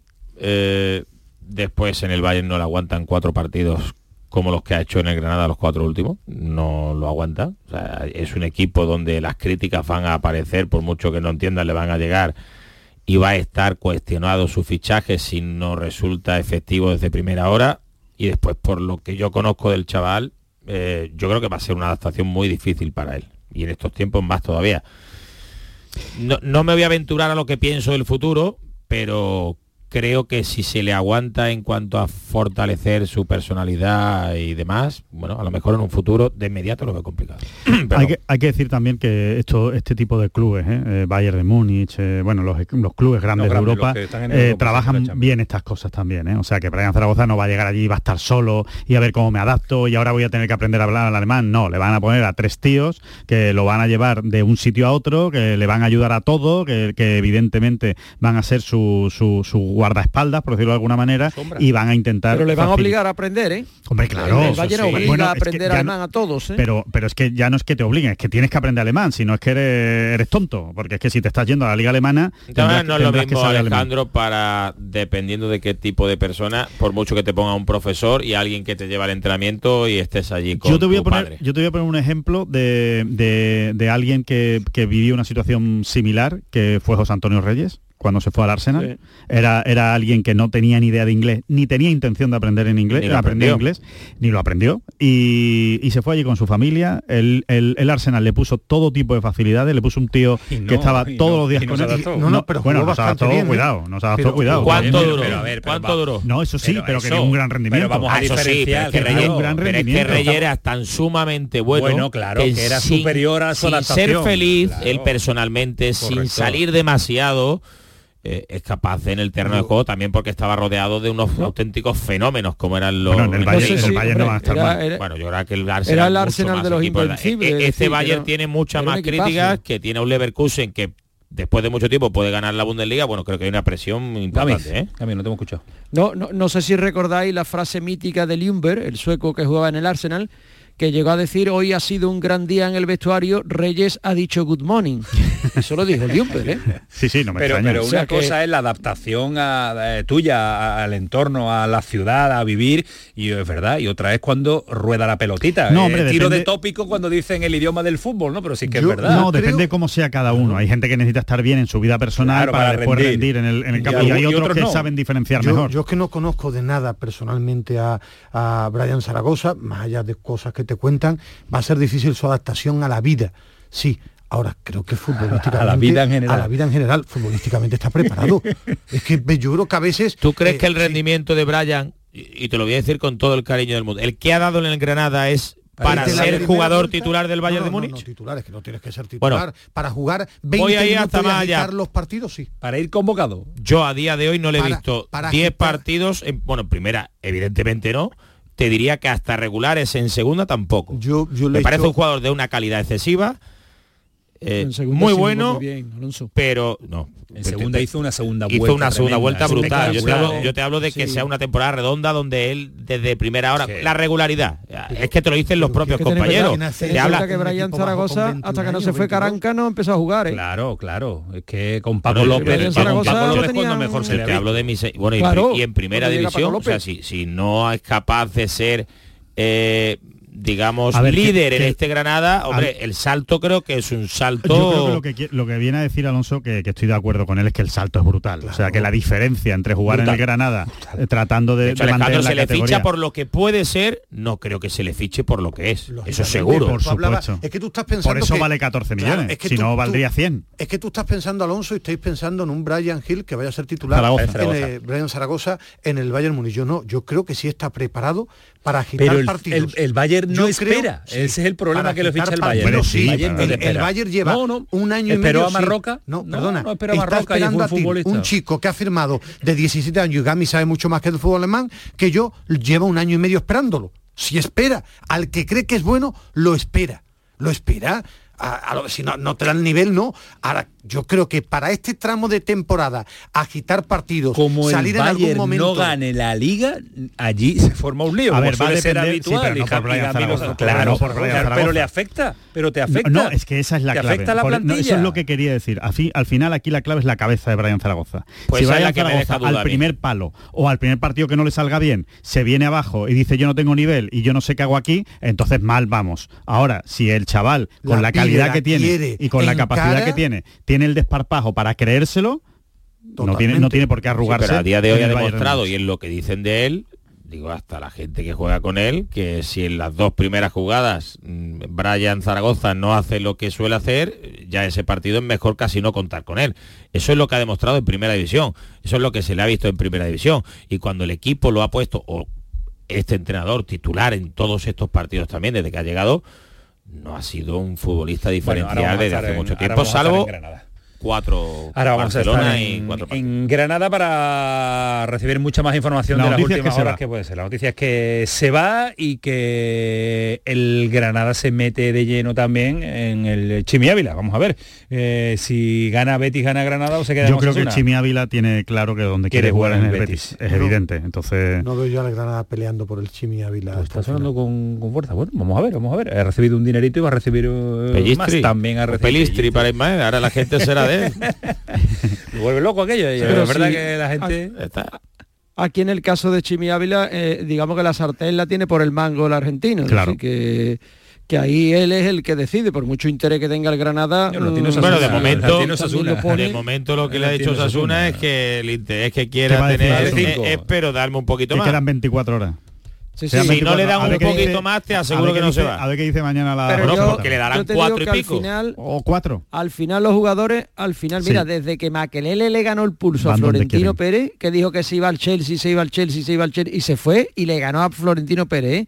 Desde ese día mm, muy pocos jugadores han, perdido un pulso con ninguno. Eh, la única ¿eh? diferencia, te hablo por ejemplo de este caso, al que puede ser de Rioja, es que el Chimi, desde, Modric, no lo desde que ha cambiado Yago Barrasate, el modelo de juego es verdad que no, no es capaz de meterlo por ningún lado, no, no le da sitio y por eso de hecho se ha abierto el mercado para él. Eso se acelera, pero dice Alejandro, hombre, o cuatro, bueno, pues de tres a cuatro ya te araña un kilo, ¿no? Y como están las cosas, pues un kilo es un kilo. Eh, se esperaba un mercado del Betty mucho más eh, tranquilo, más pausado y se ha revolucionado, se ha ido revolucionando con el paso de, la jornada. ¿Y va a terminar con eh, alta revolución? No lo podemos saber. Sí, yo creo que sí. Va, a, terminar en alta revolución. Sí, lo normal es que sí, que acabe con alta revolución porque han precisamente para eso han vendido a Luis Enrique. Si no, no hubieran vendido a Luis Enrique. A Luis Enrique se le vende, entre otras cosas, primero porque creen que es una buena oferta, ¿no? Esos 20 kilos, incluido, incluido los... Estamos hablando de tres salidas. Guardado, Borja y Luis Enrique. La de Guardado fue sobrevenida. Eh, en total los ingresos son 15 millones de euros. Lo de Borja Iglesias, es, efectivamente. Eh, y, con ese dinero sí se van a hacer, sí se van a hacer incorporaciones. Sí va a haber movimiento mañana.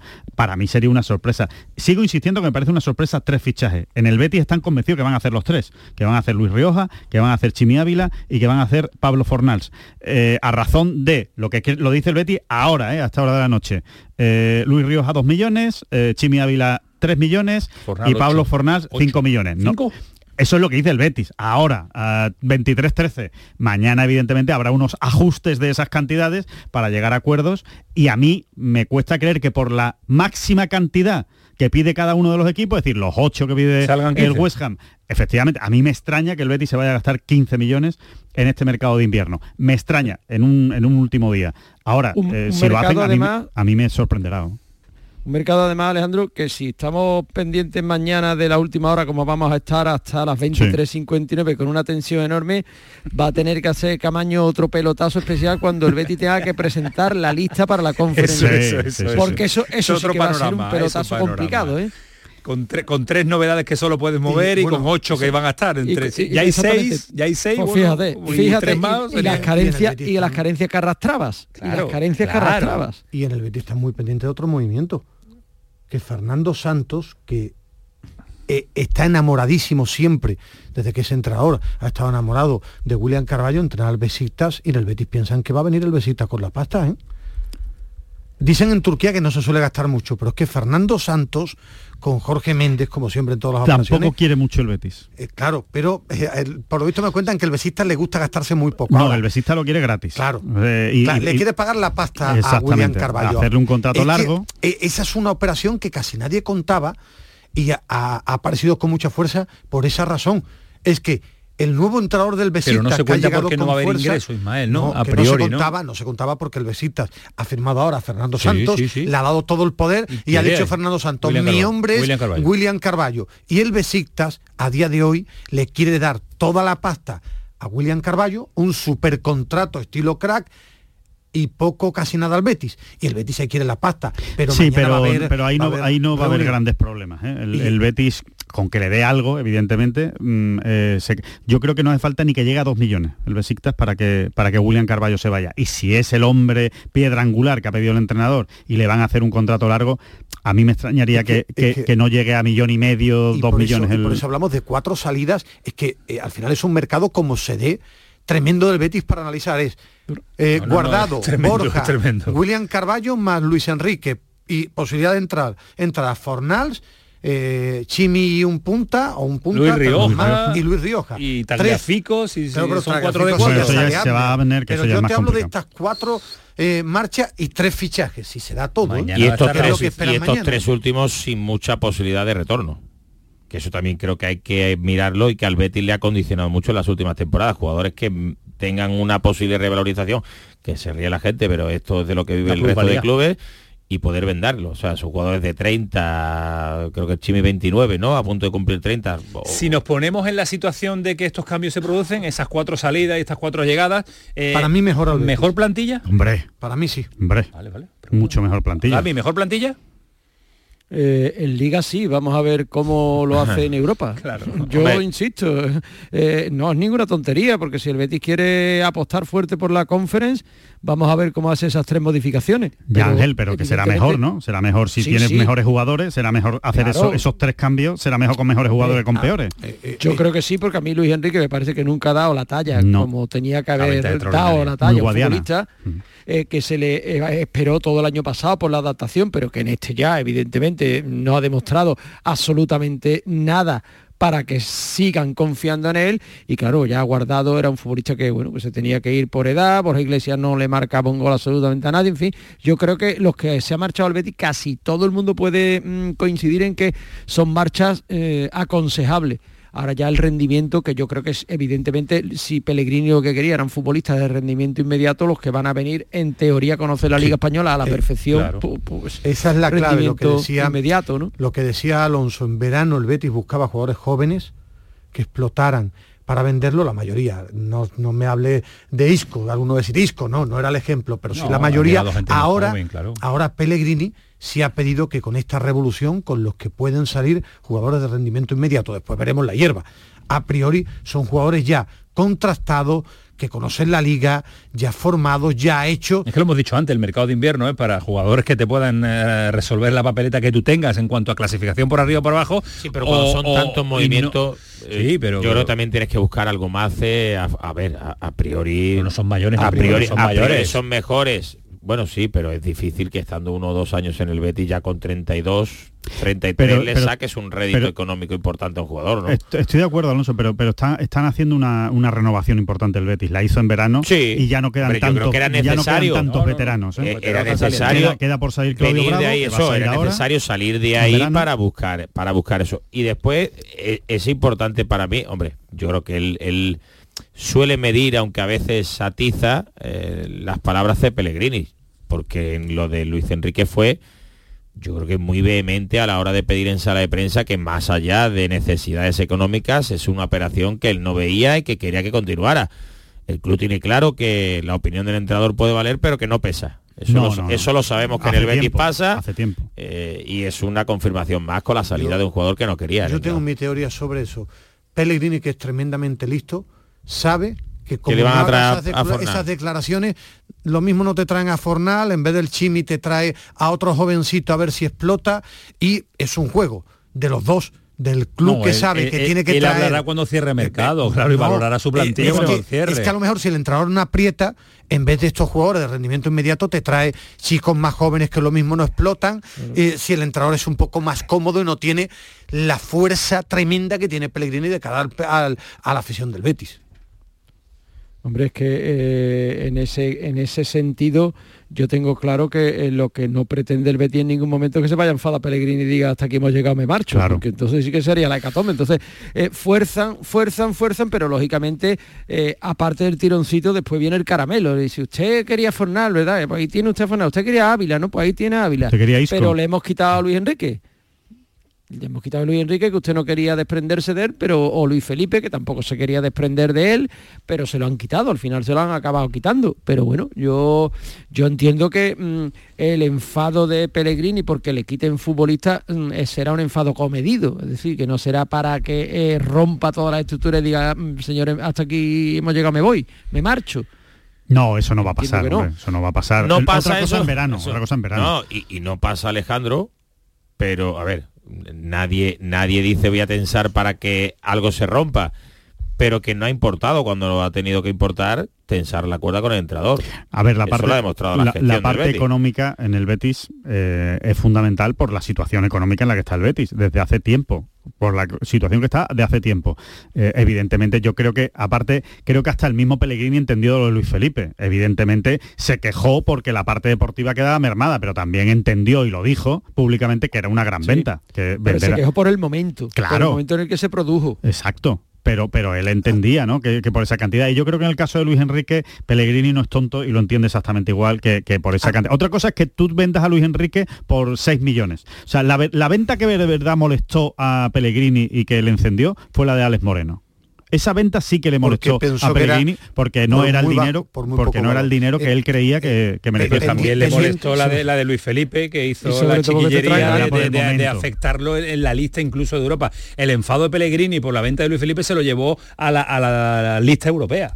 eso no lo pero el enfado el enfado de Pellegrini, independientemente de lo que decide Ale Moreno, eh, llega como consecuencia también de que quien viene a sustituir a Alex Moreno es Abner. Claro, claro, efectivamente también. Sí, si te trae a Maldini con 23 años, pues tú dices, bueno, pues está, pues se lo han llevado, pues yo me apaño con este. Y, pero pendiente, te traen a Abner. Pendiente que se cierre mañana todo, ¿no? Que se cierre estos tres jugadores y me parece es trabajo, una, trabajo de buena operación. ¿Trabajo de planes? No, eh, creo que no, en mi percepción pero eh, hay una cosa muy clara, cada uno juega su papel. A mí me parece bien que el Betis mire el tema económico, el entrenador aprieta y también el Betis sabe que tiene que contentar, y lo que decía Alejandro, va a intentar gastarse poco, pero tiene el dinero guardado para mañana apretar y conseguir a estos jugadores. Si no es por tres el Chimi va a ser 4,750. No va a ser tres como quiere. Y Rioja, pero cada uno juega su papel que es lo que debe ser el club. Tú cierras. Su, lo que deba ser por el club y Pellegrini apretando como entrenador. No, un último detalle que no tiene nada que ver ahora mismo con jugadores, pero como la información en su día, cuando salió Ramón Planes, la, hemos estado siguiendo y comentando eh, respecto a la posibilidad de que Manu Fajardo se fuera con él, que ahora es el que está ejerciendo, digamos, de vamos a llamarlo de machaca, ¿no? De López Catalán, ¿no? De secretario técnico, ¿no? Digamos, de no es director deportivo porque no lo es. El currante, ¿no? sí, el secretario técnico, ¿no? Vamos a decir que es el secretario técnico del, del Betis. Em, Ramón Planes le ha hecho una oferta para que se vaya a Arabia Saudí. Ahora mismo, eh, Manu Fajardo ha dicho que responde cuando acabe el, el mercado, que va a ser a partir del día 2 de febrero. Manu Fajardo, salvo sorpresa, se va a quedar en el Betis se va a quedar en el Betis con el contrato que le ha hecho, que le ha ofrecido el Betis, la subida de sueldo considerable y una situación pues. Eh, ¿No firma director deportivo? ¿Se va a quedar él? No firma visible? De momento no firma director deportivo. Otra cosa es que pueda llegar un director deportivo y él quede nuevamente en una segunda posición. No va a firmar como director deportivo, va a firmar como un secretario técnico pues con más galones, por decirlo de alguna manera, pero no va a ser director deportivo y esa puerta se deja abierta. La noticia hasta ahora, como diría García, 23-24 Fajardo se queda. Fajardo se queda y no se descarta que llegue un, director deportivo, aunque tampoco se descarta que, se vuelva a la situación anterior de Antonio Cordón con la eh. comisión famosa deportiva. Lo que pasa es que como salió aquello tan mal y salió tan escaldado López Catalán, vamos a ver si se atreve de nuevo a hacerlo o prefiere fichar un director deportivo. La noticia le gusta guardar la noticia hasta las 23, 24. Claro, es que hay que escucharlo hasta las 12 el programa. a ver, Solo, y el podcast entero. y el podcast entero. Hombre, por favor, vamos a ver los comentarios en eh, cuanto al mercado verde y blanco, el mercado granadista también, porque lo de Brian Zaragoza se lo estamos contando, puede, iba a decidir mañana salir y e irse al Bayern de Muni porque el Granada le va a dar eh, el ok. Eh, Paquito, hay movimientos, imagino, ¿no?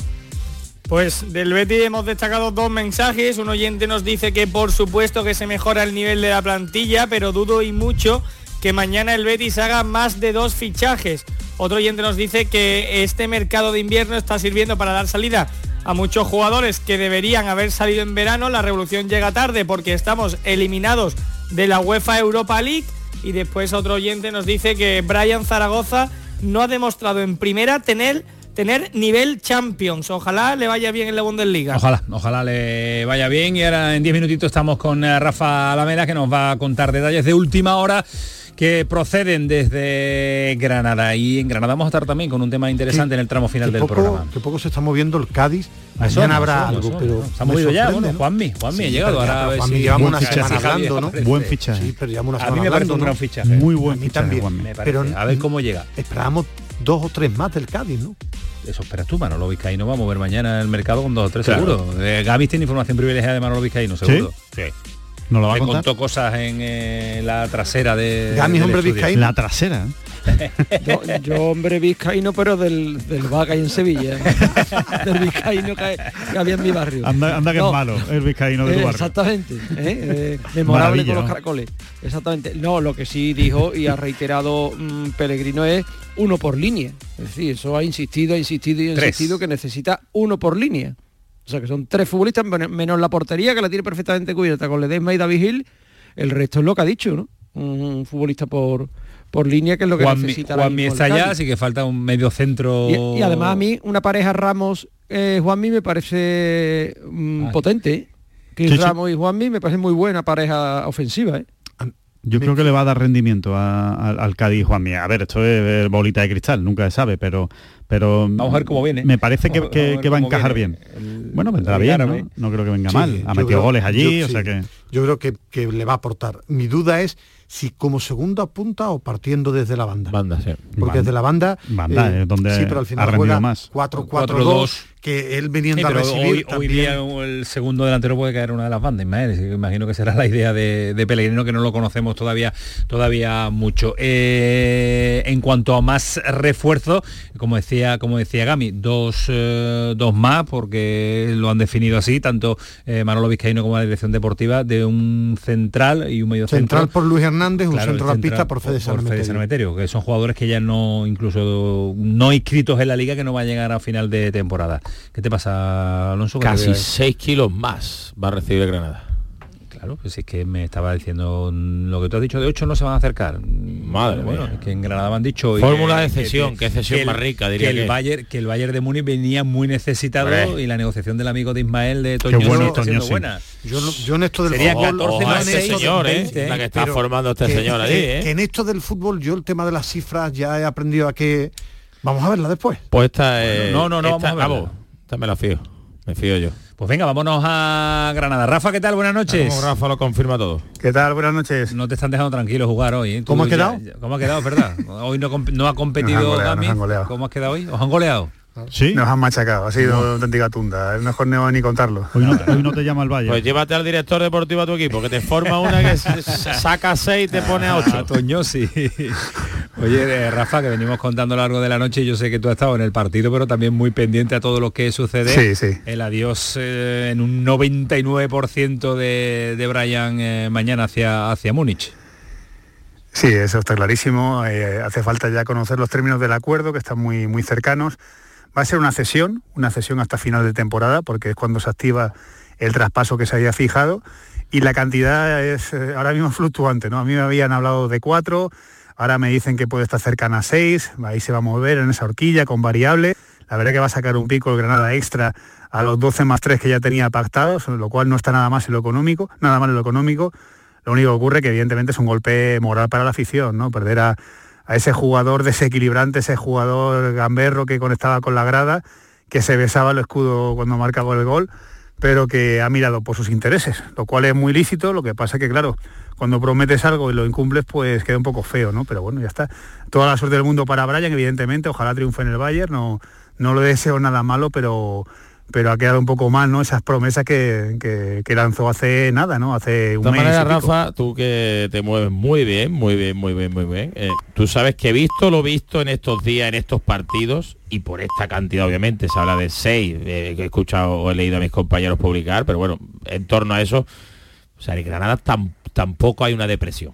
Digo, después de lo que ha pasado en las últimas jornadas, 14 más 6, de la ¿eh? actitud del propio jugador, de sacar cierto rédito más y poder completar la plantilla, depresión, depresión a lo mejor no, no va no, a No, no, eh, hablaba, hablaba completamente de golpe moral a la afición porque un poco es un año muy duro que hay que asimilar lo de Samu en su momento y lo de Brian. No, no, evidentemente, si nos ponemos pragmáticos, es lo mejor para todas las partes. Es decir, Brian hace ya bastantes semanas que había, de alguna manera, desconectado consciente o inconscientemente. Y en los últimos días ya era una cosa pues eh, evidente, ¿no? Hay, unas imágenes que además las he visto hoy, está repasando las fotos del partido en Getafe, donde se le debe discutir con Carlos Neva, que era el capitán, precisamente porque no bajaba a defender. Greenwood hizo un boquete porque Brian no estaba ayudando, porque Brian iba un poco a la suya en el campo, ¿no? Yo tampoco quiero afear la actitud del jugador en los últimos tiempos, pero evidentemente cuando el Bayern, tu equipo, te llama, te dice, mira, que está Coman lesionado, que está Nabri lesionado, que vas a jugar en cuanto llegues, ostras, ya no es lo mismo que empezar la pretemporada, amistosos y tal es que es ponerte a competir de inmediato, ¿no? Y claro, esa oportunidad no la quería dejar pasar. Y lo que es el fútbol, ¿eh? en estos momentos del Granada, yo no sé quién lo firmó, cómo fue, pero dos jugadores que llegaron para la cantera le han dejado 26 kilos al Granada, ¿eh? Samu y Brian Zaragoza, en, eh, que llegaron, tú lo, lo, manejas mucho mejor, Rafa, para la cantera, 26 kilos, se dice fácil, ¿eh? Sí, hay mucha gente que ha participado, en concreto el ojeador que los vio se llama Rafa Salguero, es un señor muy discreto, ¿no? que prácticamente no, no se le ha escuchado nunca la voz de los medios de comunicación, pero que, que eh, pertenece a la red de captación de Granada, los vio en su momento a los dos, les gustó, son dos jugadores que como sabéis fueron ninguneados por grandes eh, clubes, en concreto clubes sevillanos, ¿no? en el caso de Samuel Sevilla y en el caso de, de Brian el, el Betis, eh, Granada aprovechó su oportunidad, los fogueó, los ha disfrutado a Samu muy poquito, a Brian un poco más, pero sobre todo se va a lucrar, ¿no? Y de qué manera, con lo cual, pues, bueno, esa red de captación se sigue darle el reconocimiento a esa gente, ¿eh, Rafa, que muchas veces no están, pero eh, ahora que tanto se habla de las plusvalías y el dinero, 26, pero, que, solo, pero que, son 26 kilos, ¿no? que después eh, solo se habla de las grandes operaciones, las plusvalías, pues quien lo ve y, la y lo de Samu porque cogió rápido con el estreno de un gol, o si no amplía el contrato y lo mismo le saca algo más, ¿eh? Seguro, seguro. Pues sí. Eh, rápidamente, Rafa, en cuanto a llegadas, ¿varía en algo la salida de Brian Zaragoza? ¿La incorporación de algún número más? ¿Lo del Chimi? ¿Se habla? Sí. Lo de Pellistri, eh, mientras estamos hablando, estaba por hacerse oficial, que evidentemente era lo, previsible, y el Granada se lanza por tres opciones, tres, tres posiciones para este último día. Eh, centrocampista llegador, otro extremo y un delantero. Y efectivamente apareció el nombre del Chimi Ávila, aprovechando un poco el impasse este que tiene el tía floja entre Osasuna y el Betis, que claro, ahora no sé si con la chequera llena el Granada se va a traer a una em, operación de este calado, porque precisamente si el Chimi no está jugando ya en el Betis, es porque no ha habido entendimiento económico, ¿no? Y habría que poner bastante pasta, ¿no? Has hablado otros otros nombres, eh, Canovio, que mencionamos ayer, un jugador que está en el Nápoles, ahora no recuerdo bien, ¿no? Luca, ay, no me acuerdo ahora. ¿Simeone? Eh, eh, no, no, Simeone no, Simeone no, es un, es un extremo, Gaetano, Gaetano, ah, ese es el apellido, Luca Gaetano, mm, ya digo, un extremo, van a sonar muchos nombres, yo creo que tienen opciones, pero sobre todo tienen la chequera llena y ya vemos que Mateo Toñosi está dispuesto a, hacer un equipo absolutamente nuevo, ¿no? No sé si va a servir de mucho, si eso va a dejar un legado, si lo vamos a disfrutar algunos en primera o segunda división, pero bueno, intentarlo lo van a intentar. Pues el, Chimi por el que ya en verano se interesaron, pero Luca, Luca Boyé fue la, opción, en verdad, prioritaria y se pudo hacer cuando parecía que no, no se iba a activar. Bueno, pues eh, esperaremos a mañana, Rafa, y estaremos muy pendientes. Tú mañana te has pedido el día de descanso, me han dicho, ¿no? Sí, sí, efectivamente. No voy a aparecer por la reacción todo el día. Solo, solo ha faltado después de su partido. De deja un cierre de mercado que lo deja, lo deja, me dice el, el, titular de Rafa sería muy de futbolista y después del partido decir mentalmente no estaba. Mi cabeza no estaba en el partido. Claro, estaba en el cierre de mercado. Ahora y el viernes, ¿cómo va a ser viernes? ¿Eh? ¿Eh Rafa, ¿cómo va a ser viernes? El viernes la previa con el cacique Medina vamos a tomarnos ahí uno con hielo, ¿sabes? Ahí está. Gracias, Rafa, un abrazo. Un abrazo. Hasta luego, adiós. Eh, Gamiz, un auténtico placer. ¿Mañana cómo lo vas a vivir el cierre de mercado?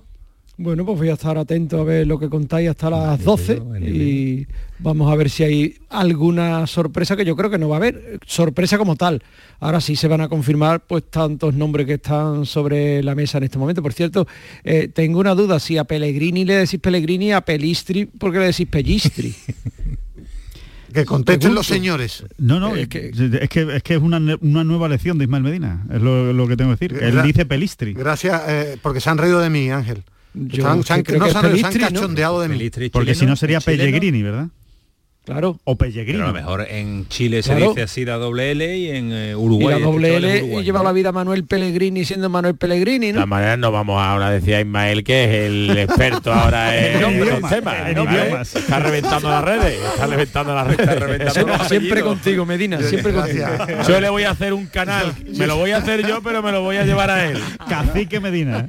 Cacique Medina, efectivamente. Gracias, Gami. Cuídate un abrazo, Un abrazo ahora extraordinaria que ha echado con nosotros Ángel Gaviz. Señores, eh, eh, algo antes de deciros hasta mañana, que descanséis fuerte y que alimentéis muy bien. ¿eh? fuerte. ¿Cómo se descansa ¿Cómo se descansa fuerte? Está bien, me ha gustado, me ha gustado. Que comáis yo fuerte. ahora yo voy a intentar...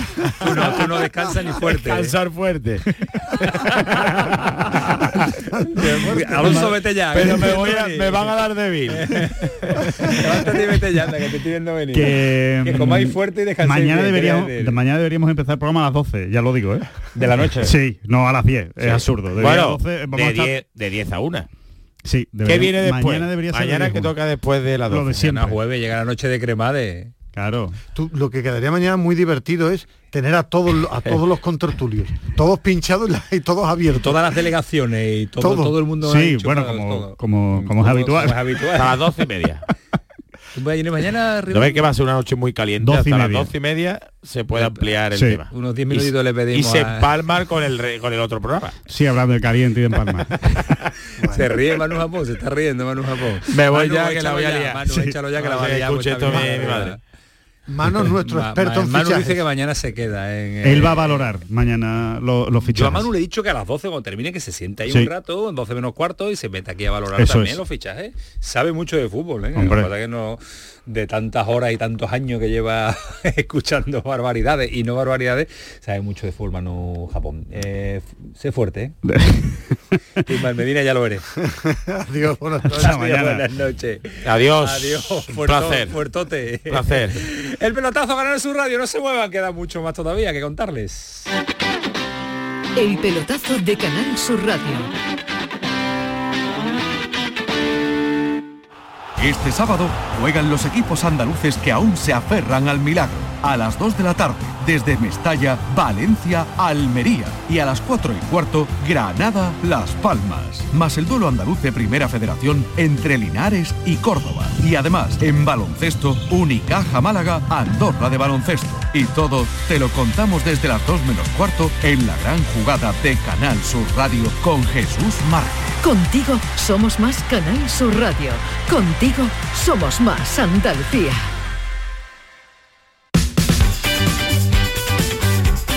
El pelotazo de Canal Sur Radio con Antonio Caamaño. Y a esta hora es poco habitual que esté mi Bernardo Ruiz de, despierto, pero bueno, lo voy a saludar porque me tiene que contar eh, la selección andaluza, que se ha jugado el pase a las semifinales de la Copa de las Regiones eh, UEFA, un torneo a tener eh, en cuenta. Bernardo, ¿qué tal? Buenas noches. Buenas noches, Camaño, ¿qué tal? Imagino que todo bien y sobre todo satisfecho y contento porque una selección, la tuya, la nuestra, de todos los andaluces, ha dado un pasito importante y se ha colado en la Copa de las Regiones de UEFA de, la jornada hoy, de este miércoles, ¿no?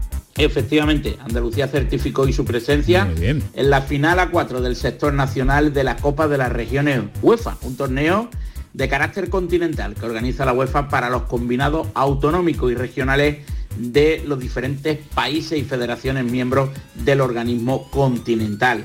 El conjunto de Antonio Macías se impuso La Rioja en el Ciudad de Lucena de forma solvente por 4 a 1 en un partido en el que neutralizó la ventaja rival, sorprendente en el primer tiempo, en un inicio de segundo acto totalmente brillante. Fueron siete minutos de fútbol de alto voltaje del albiverde que gracias a las acciones de laboratorio y a su potencial ofensivo dinamitó un partido que en el primer tiempo eh, se desarrolló con cierto nerviosismo, sobre todo en los metros finales. Andalucía eh, estará presente en la fase nacional que se celebrará en La Roza, en la que rivalizará con Castilla y La Mancha, Aragón y Galicia por una plaza en el sector continental. Precisamente Galicia es la vigente campeona europea después de haber vencido en la edición precedente a Belgrado. Andalucía defenderá su condición de favorita ante tres rivales que se cobraron la esperanza de Cantabria, Madrid y Asturias. Sin duda alguna, un broche de oro al mes de enero para la albiverde y es que la Arbonaida lució hoy más que nunca sobre el cielo de la subbética de Córdoba. que te gusta, que te gusta la poesía a esta hora. Gracias Bernardo y hablando de Andalucía y de paisajes y de deportes extraordinarios, vamos a conocer muchos más detalles de lo que va a suceder en Sierra Nevada este fin de semana. Eh, snow running, correr en la nieve, un auténtico espectáculo eh, porque van a disfrutar este fin de semana no solo de una competición extraordinaria, imagínense, el atardecer con la nieve, Sierra Nevada, eh, atletas compitiendo por oh, un logro extraordinario y con eh, una competición muy novedosa, pero que, ojo, que no es que la acaban de crear, sino que ya más de una década ya funcionando y siendo referente en nuestro país, sobre todo siendo referente en Sierra Nevada. el snow running eh, de esta prueba eh, es su director y el que lo crea y el que lo pelea y el que lo organiza, nada más y nada menos que Pablo Ruiz, al que saludamos, ya me dice que la que está con nosotros a esta, a esta hora. Pablo, ¿qué tal? Buenas noches. Buenas noches, ¿cómo estáis? Pablo, eh, encantado de saludarle, encantado de que esté a esta hora con nosotros aquí en la sintonía de Canal Sur Radio en el pelotazo, porque teníamos muchas ganas de hablar de esta prueba que se celebra este próximo fin de semana en Sierra, en Sierra Nevada. Eh, es snow running, correr en la nieve y correr de noche. Y además no es una cosa que sea de un año para otro, sino que ya tiene una trayectoria, ¿no, Pablo? Pues sí, esta es ya la decimotercera edición y, y para nosotros la verdad es que es muy emocionante porque hicimos una modalidad que, es nueva en, estos territorios, sobre todo usando las pistas de las estaciones de esquí y hemos creado todo un movimiento. Ahí ya hay ya muchas competiciones por toda la geografía española en Europa. De hecho, hicimos los primeros campeonatos del mundo de la modalidad en 2022 y este año se repite, los campeonatos del mundo van a ser en los Alpes Julianos, en Italia, ahora en el mes de marzo. Que creamos tendencia, es que lo, que lo que inventemos nosotros los andaluces y sobre todo si es en Granada, vinculado a la nieve, siempre tiene éxito. Pues es una cosa que, nos ha llamado mucho la atención porque la gente de los Alpes, imagínate la cultura de nieve que existe en, todos los países del arco alpino. Claro. No, nos han dicho que ellos no son capaces de juntar tantos corredores como tiene el Snow Running Sierra Nevada. Y, eso nos tiene muy contentos y muy satisfechos de, todo el apoyo que estamos teniendo de toda la sociedad granadina y andaluza. Pero, pero además ya no es solo el número de corredores, sino en el tiempo que se agotan las inscripciones. Pues sí, es muy demandada y, llegar a superar la barrera de 800 participantes que se atreven con alta montaña invernal, justo como tú has dicho, al atardecer, pues es una labor que hemos llevado todos estos años, la gente va conociendo mejor cómo cómo venir a la alta montaña, cómo saber manejarse en la nieve, es uno de nuestros objetivos, conseguir una actividad que sea eh, un reto asequible, pero que sea algo que además nos sirva luego para seguir haciendo deporte de naturaleza, que es nuestra convicción, la de todo el comité organizador, los beneficios que tiene y luego además el recurso de turismo deportivo que es para la zona. ¿no? Claro, eh, Pablo, eh, ya es este próximo fin de semana, el viernes es recogida de dorsales y el sábado eh, se inicia ya, ya la prueba. Es a las seis y media la prueba, la hora de, salida, ¿no? Correcto, a las 18.30, a las seis y media de la tarde se toma la salida a 2.100 metros de altitud sí. y ya empieza una, una serpiente multicolor a subir por las pistas que durante el día se han estado utilizando en deporte de invierno y aprovechamos la hora valle de explotación de, la estación para meter la modalidad de los corredores por montaña. Y, es un espectáculo porque empieza la puesta de sol que tenemos tan espectacular en, Granada empieza a verse todavía con luz en la montaña nevada mientras van subiendo y abajo abajo todos esos tonos y toda la amplitud de la vega eh, es, un, espectáculo. La gente que gana lo dice también, que, dice que la bajada es que se le olvida a veces que están en competición de lo, de lo que disfrutan como bajan, tanto por el placer de bajar mm, casi volando por la nieve, toca muy poco, van dando saltos los que corren, muy rápido y luego los que se la toman más como un reto de terminarla, la disfrutan, te puedes imaginar, la disfrutan mucho en todo ese paisaje. Y, Pablo, eh, un montón de dudas que me surgen a mí al charlar con usted y imagino que a nuestros oyentes que no estén muy vinculados y muy cercanos a, este tipo de, pruebas. Eh, ¿En cuánto más o menos hace la distancia? Y primero, ¿qué distancia es? Pues sí, la pregunta tienes toda la razón. Vamos a, vamos a ponerle datos un poco de lo que estamos hablando. Pues numéricamente son 12 eh, kilómetros 700 metros y 925 de desnivel positivo. Pero si bien por las características de alta montaña, entre 2.000 y 3.000 metros, y hacerlo sobre nieve, el tiempo aproximado, para que todo el mundo nos hagamos la idea, que, que alguna vez han corrido 10 kilómetros, una media maratón, el tiempo es equivalente al que hace un corredor urbano en media maratón. O sea, estamos hablando que los más rápidos lo están haciendo en, hora 10, hora 20, la gran mayoría tarda dos horas y la prueba dura tres horas. Es una buena marca, en una hora 10 para hacer dos kilómetros con ese, con ese 12 kilómetros 700, con ese desnivel. Eh, hay gente muy, pero que muy preparada. Eh, al margen de, de esta distancia, de este tiempo, de este desnivel, eh, ¿Hay que estar muy, muy preparado, Pablo, para, atreverse? ¿O uno puede decir, bueno, me lo tomo con más tranquilidad, como son tres horas eh, en la que llega el último corredor, eh, me la puedo tomar andando casi o no? O, va la gente picada, va la gente lo que Has dicho es la gran mayoría. O sea, nuestra idea era generar un estímulo tanto para que es muy rápido. De hecho, ya te digo, vinieron las selecciones de carreras por montaña del panorama internacional a correr un campeonato del mundo. Pero la gran mayoría, los que hacen el Open, que es una prueba también del calendario internacional, pero es abierta a todos, la gran mayoría la hacen andando. ¿Por qué? Porque hay unas rampas que son pistas de esquí. Eh, entonces esas rampas lo, más efectivo es hacerlas andando. Y en general una persona puede caminar todo el trayecto y está y está dentro de los horarios. es la gran mayoría que viene a hacer esa prueba como, como reto, como esfuerzo de terminarla, porque las condiciones son invernales, estamos hablando de la montaña invernal, la parte final se hace con la luz frontal, tiene todo ese encanto de sentirte un poquito dentro de una, de una expedición de montañismo pero asequible. Además, el lunes todo el mundo puede volver a trabajo porque el estímulo es saludable. Sí, es una cosa que también queríamos luchar. Todo el equipo que hemos diseñado el No Running Sierra Nevada busca que, además la gente vea que no solo hay estímulos que luego te dejen muy, muy tocado, que tengas que hacer muchas sesiones luego de rehabilitación en el fisio, ¿no? Buscamos un deporte que sea saludable y eso yo creo que lo estamos consiguiendo. Es un reto tan bonito que aunque no sea tan exhaustivo como prueba de larga distancia, lo quiere mucho la gente y por eso vienen. vienen mucho y, estamos muy contentos de recibirlos a todos además. ¿Se atreven, eh, Pablo, los jovencitos? ¿Cuál es la inscripción de, de, menor edad? ¿Acompañado a los padres, si acaso también alguno?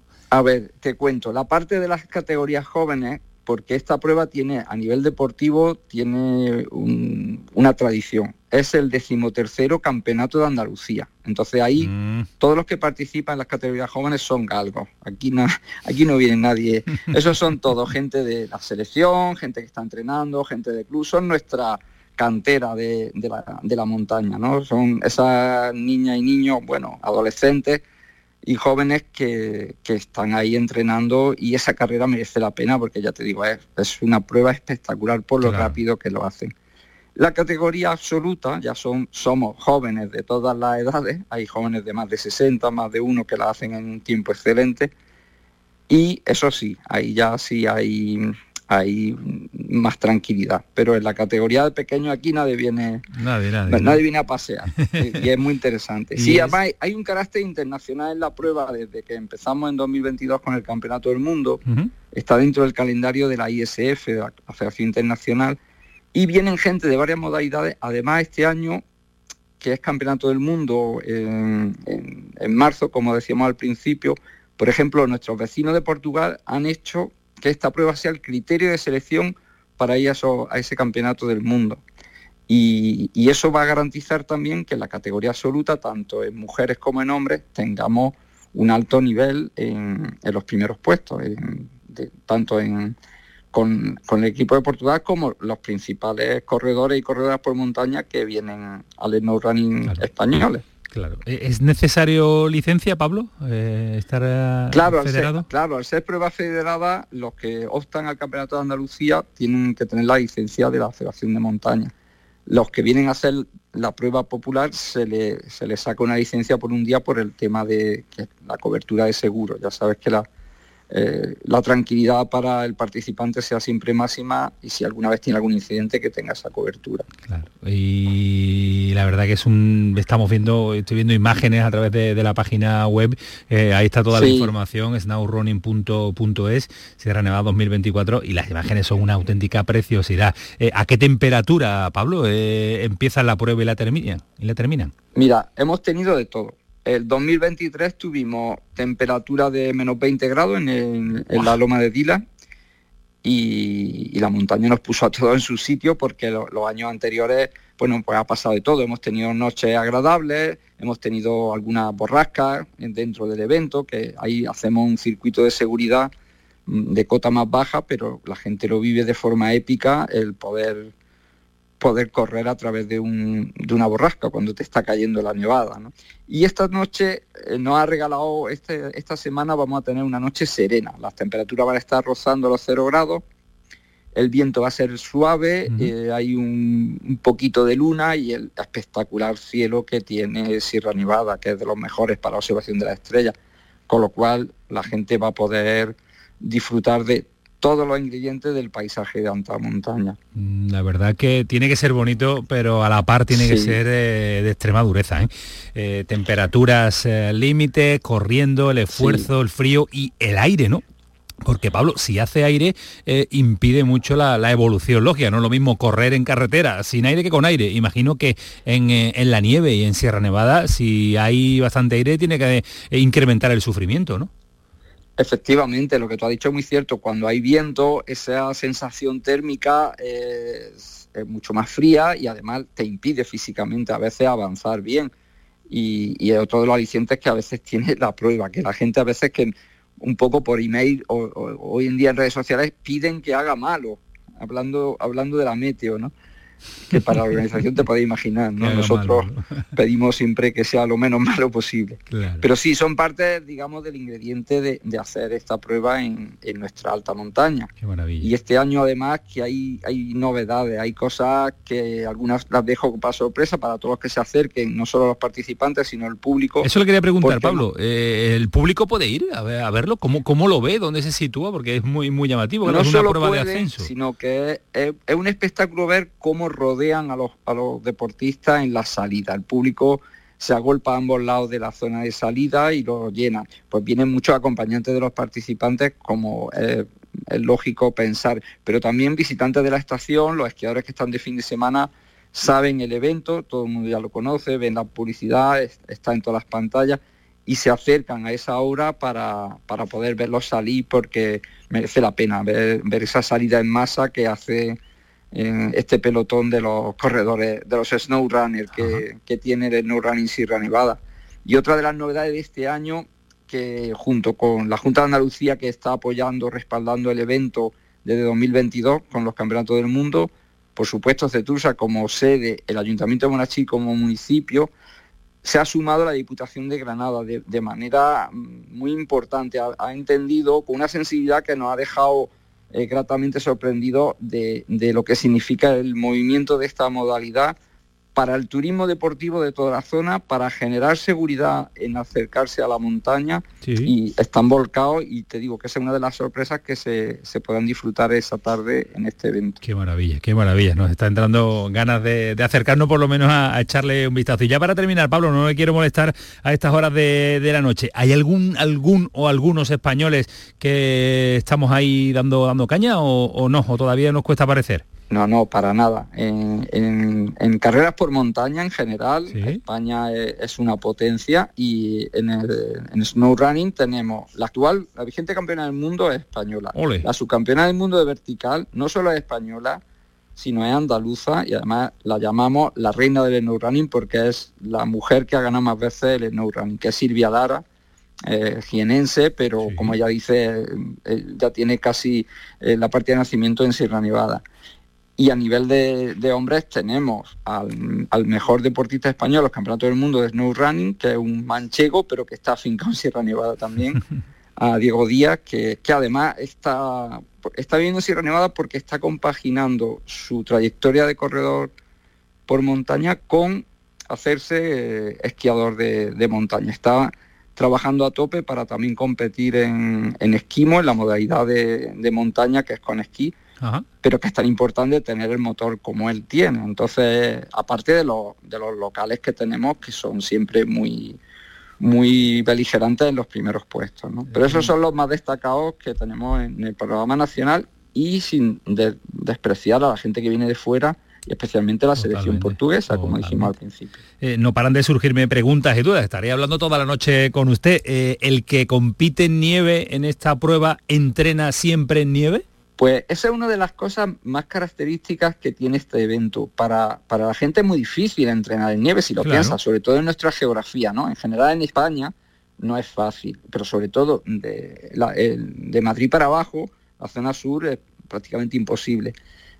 Pero como son corredores por montaña, tienen ya su material obligatorio, uno de ellos, uno, uno muy clave, son los microcrampones. Te puedes imaginar unas pequeñas cadenas que se le colocan a, las zapatillas para tener máximo agarre.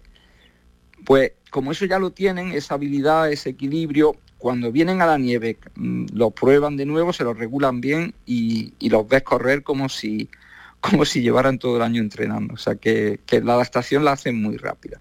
Sí, ¿no? Vale, vale, vale. Pues ya está. Pues eh, ya tenemos casi toda la información. Solo nos falta eh, ir a verlos en directo, disfrutar y que el aficionado también al correr, al deporte, al running en Andalucía, pues se pueda animar también si nos están escuchando esta noche a través de esta prueba que es un auténtico espectáculo. Este fin de semana, el próximo sábado, Snow Running en Sierra Nevada, en este año, en el año 2024, con todas las inscripciones. De momento ya no nos da tiempo a inscribirnos, además que ya se acabó el plazo, pero para pensárselo de cara al próximo año 2025, donde seguro que va a ser también eh, un éxito y esperemos que la gente le haya enganchado también esta posibilidad de correr en la nieve y sobre todo disfrutar con la belleza de nuestra Sierra Nevada. Eh, Pablo, que tenga toda la suerte del mundo, que vaya todo bien y que seguro va a salir de maravilla. Un abrazo fuerte y muchas gracias por atendernos. Muchas gracias a vosotros. Esto tiene éxito porque hay un equipo volcadísimo. Son más de 100 personas, aparte de todas las instituciones que hemos nombrado y, toda la gente que ayuda y los patrocinadores. Entonces, eh, más que suerte, llevamos un año entero buscando que haya buena suerte y, hasta ahora lo hemos conseguido. Muchas gracias a vosotros por, por acercaros hasta el Snow Running Sierra Nevada. Gracias Pablo, un abrazo fuerte, cuídate mucho. Igualmente, chao.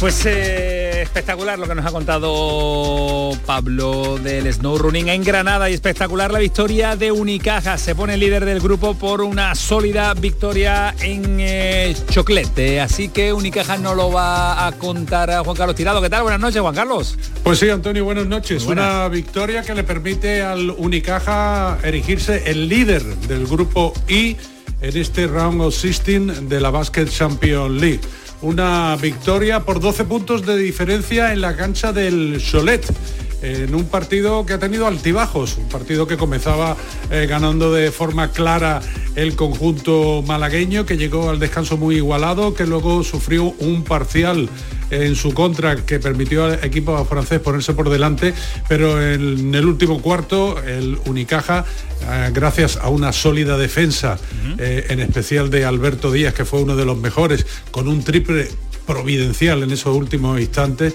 eh, consiguió esta victoria que ya decimos es bastante importante porque en esta liguilla el básquet a verás es muy importante y por lo tanto venirse de Francia con 12 puntos de, de ventaja es un dato muy a tener en cuenta. La expedición del Unicaja que ha viajado en charter y que por lo tanto va a regresar esta misma noche a Málaga donde el sábado retoma la competición doméstica. Será a las 9 menos cuarto de la noche en el Palacio de Deportes Martín Carpena va a recibir al Moraván Andorra. Pues será otra, otro partido que lo contaremos también aquí en la gran jugada. Un abrazo tirado, muchísimas gracias y le pone el cierre a los comentarios. Nada, 15, 20 segunditos va a tener eh, Paco Tamayo para comentarnos un par de comentarios al final.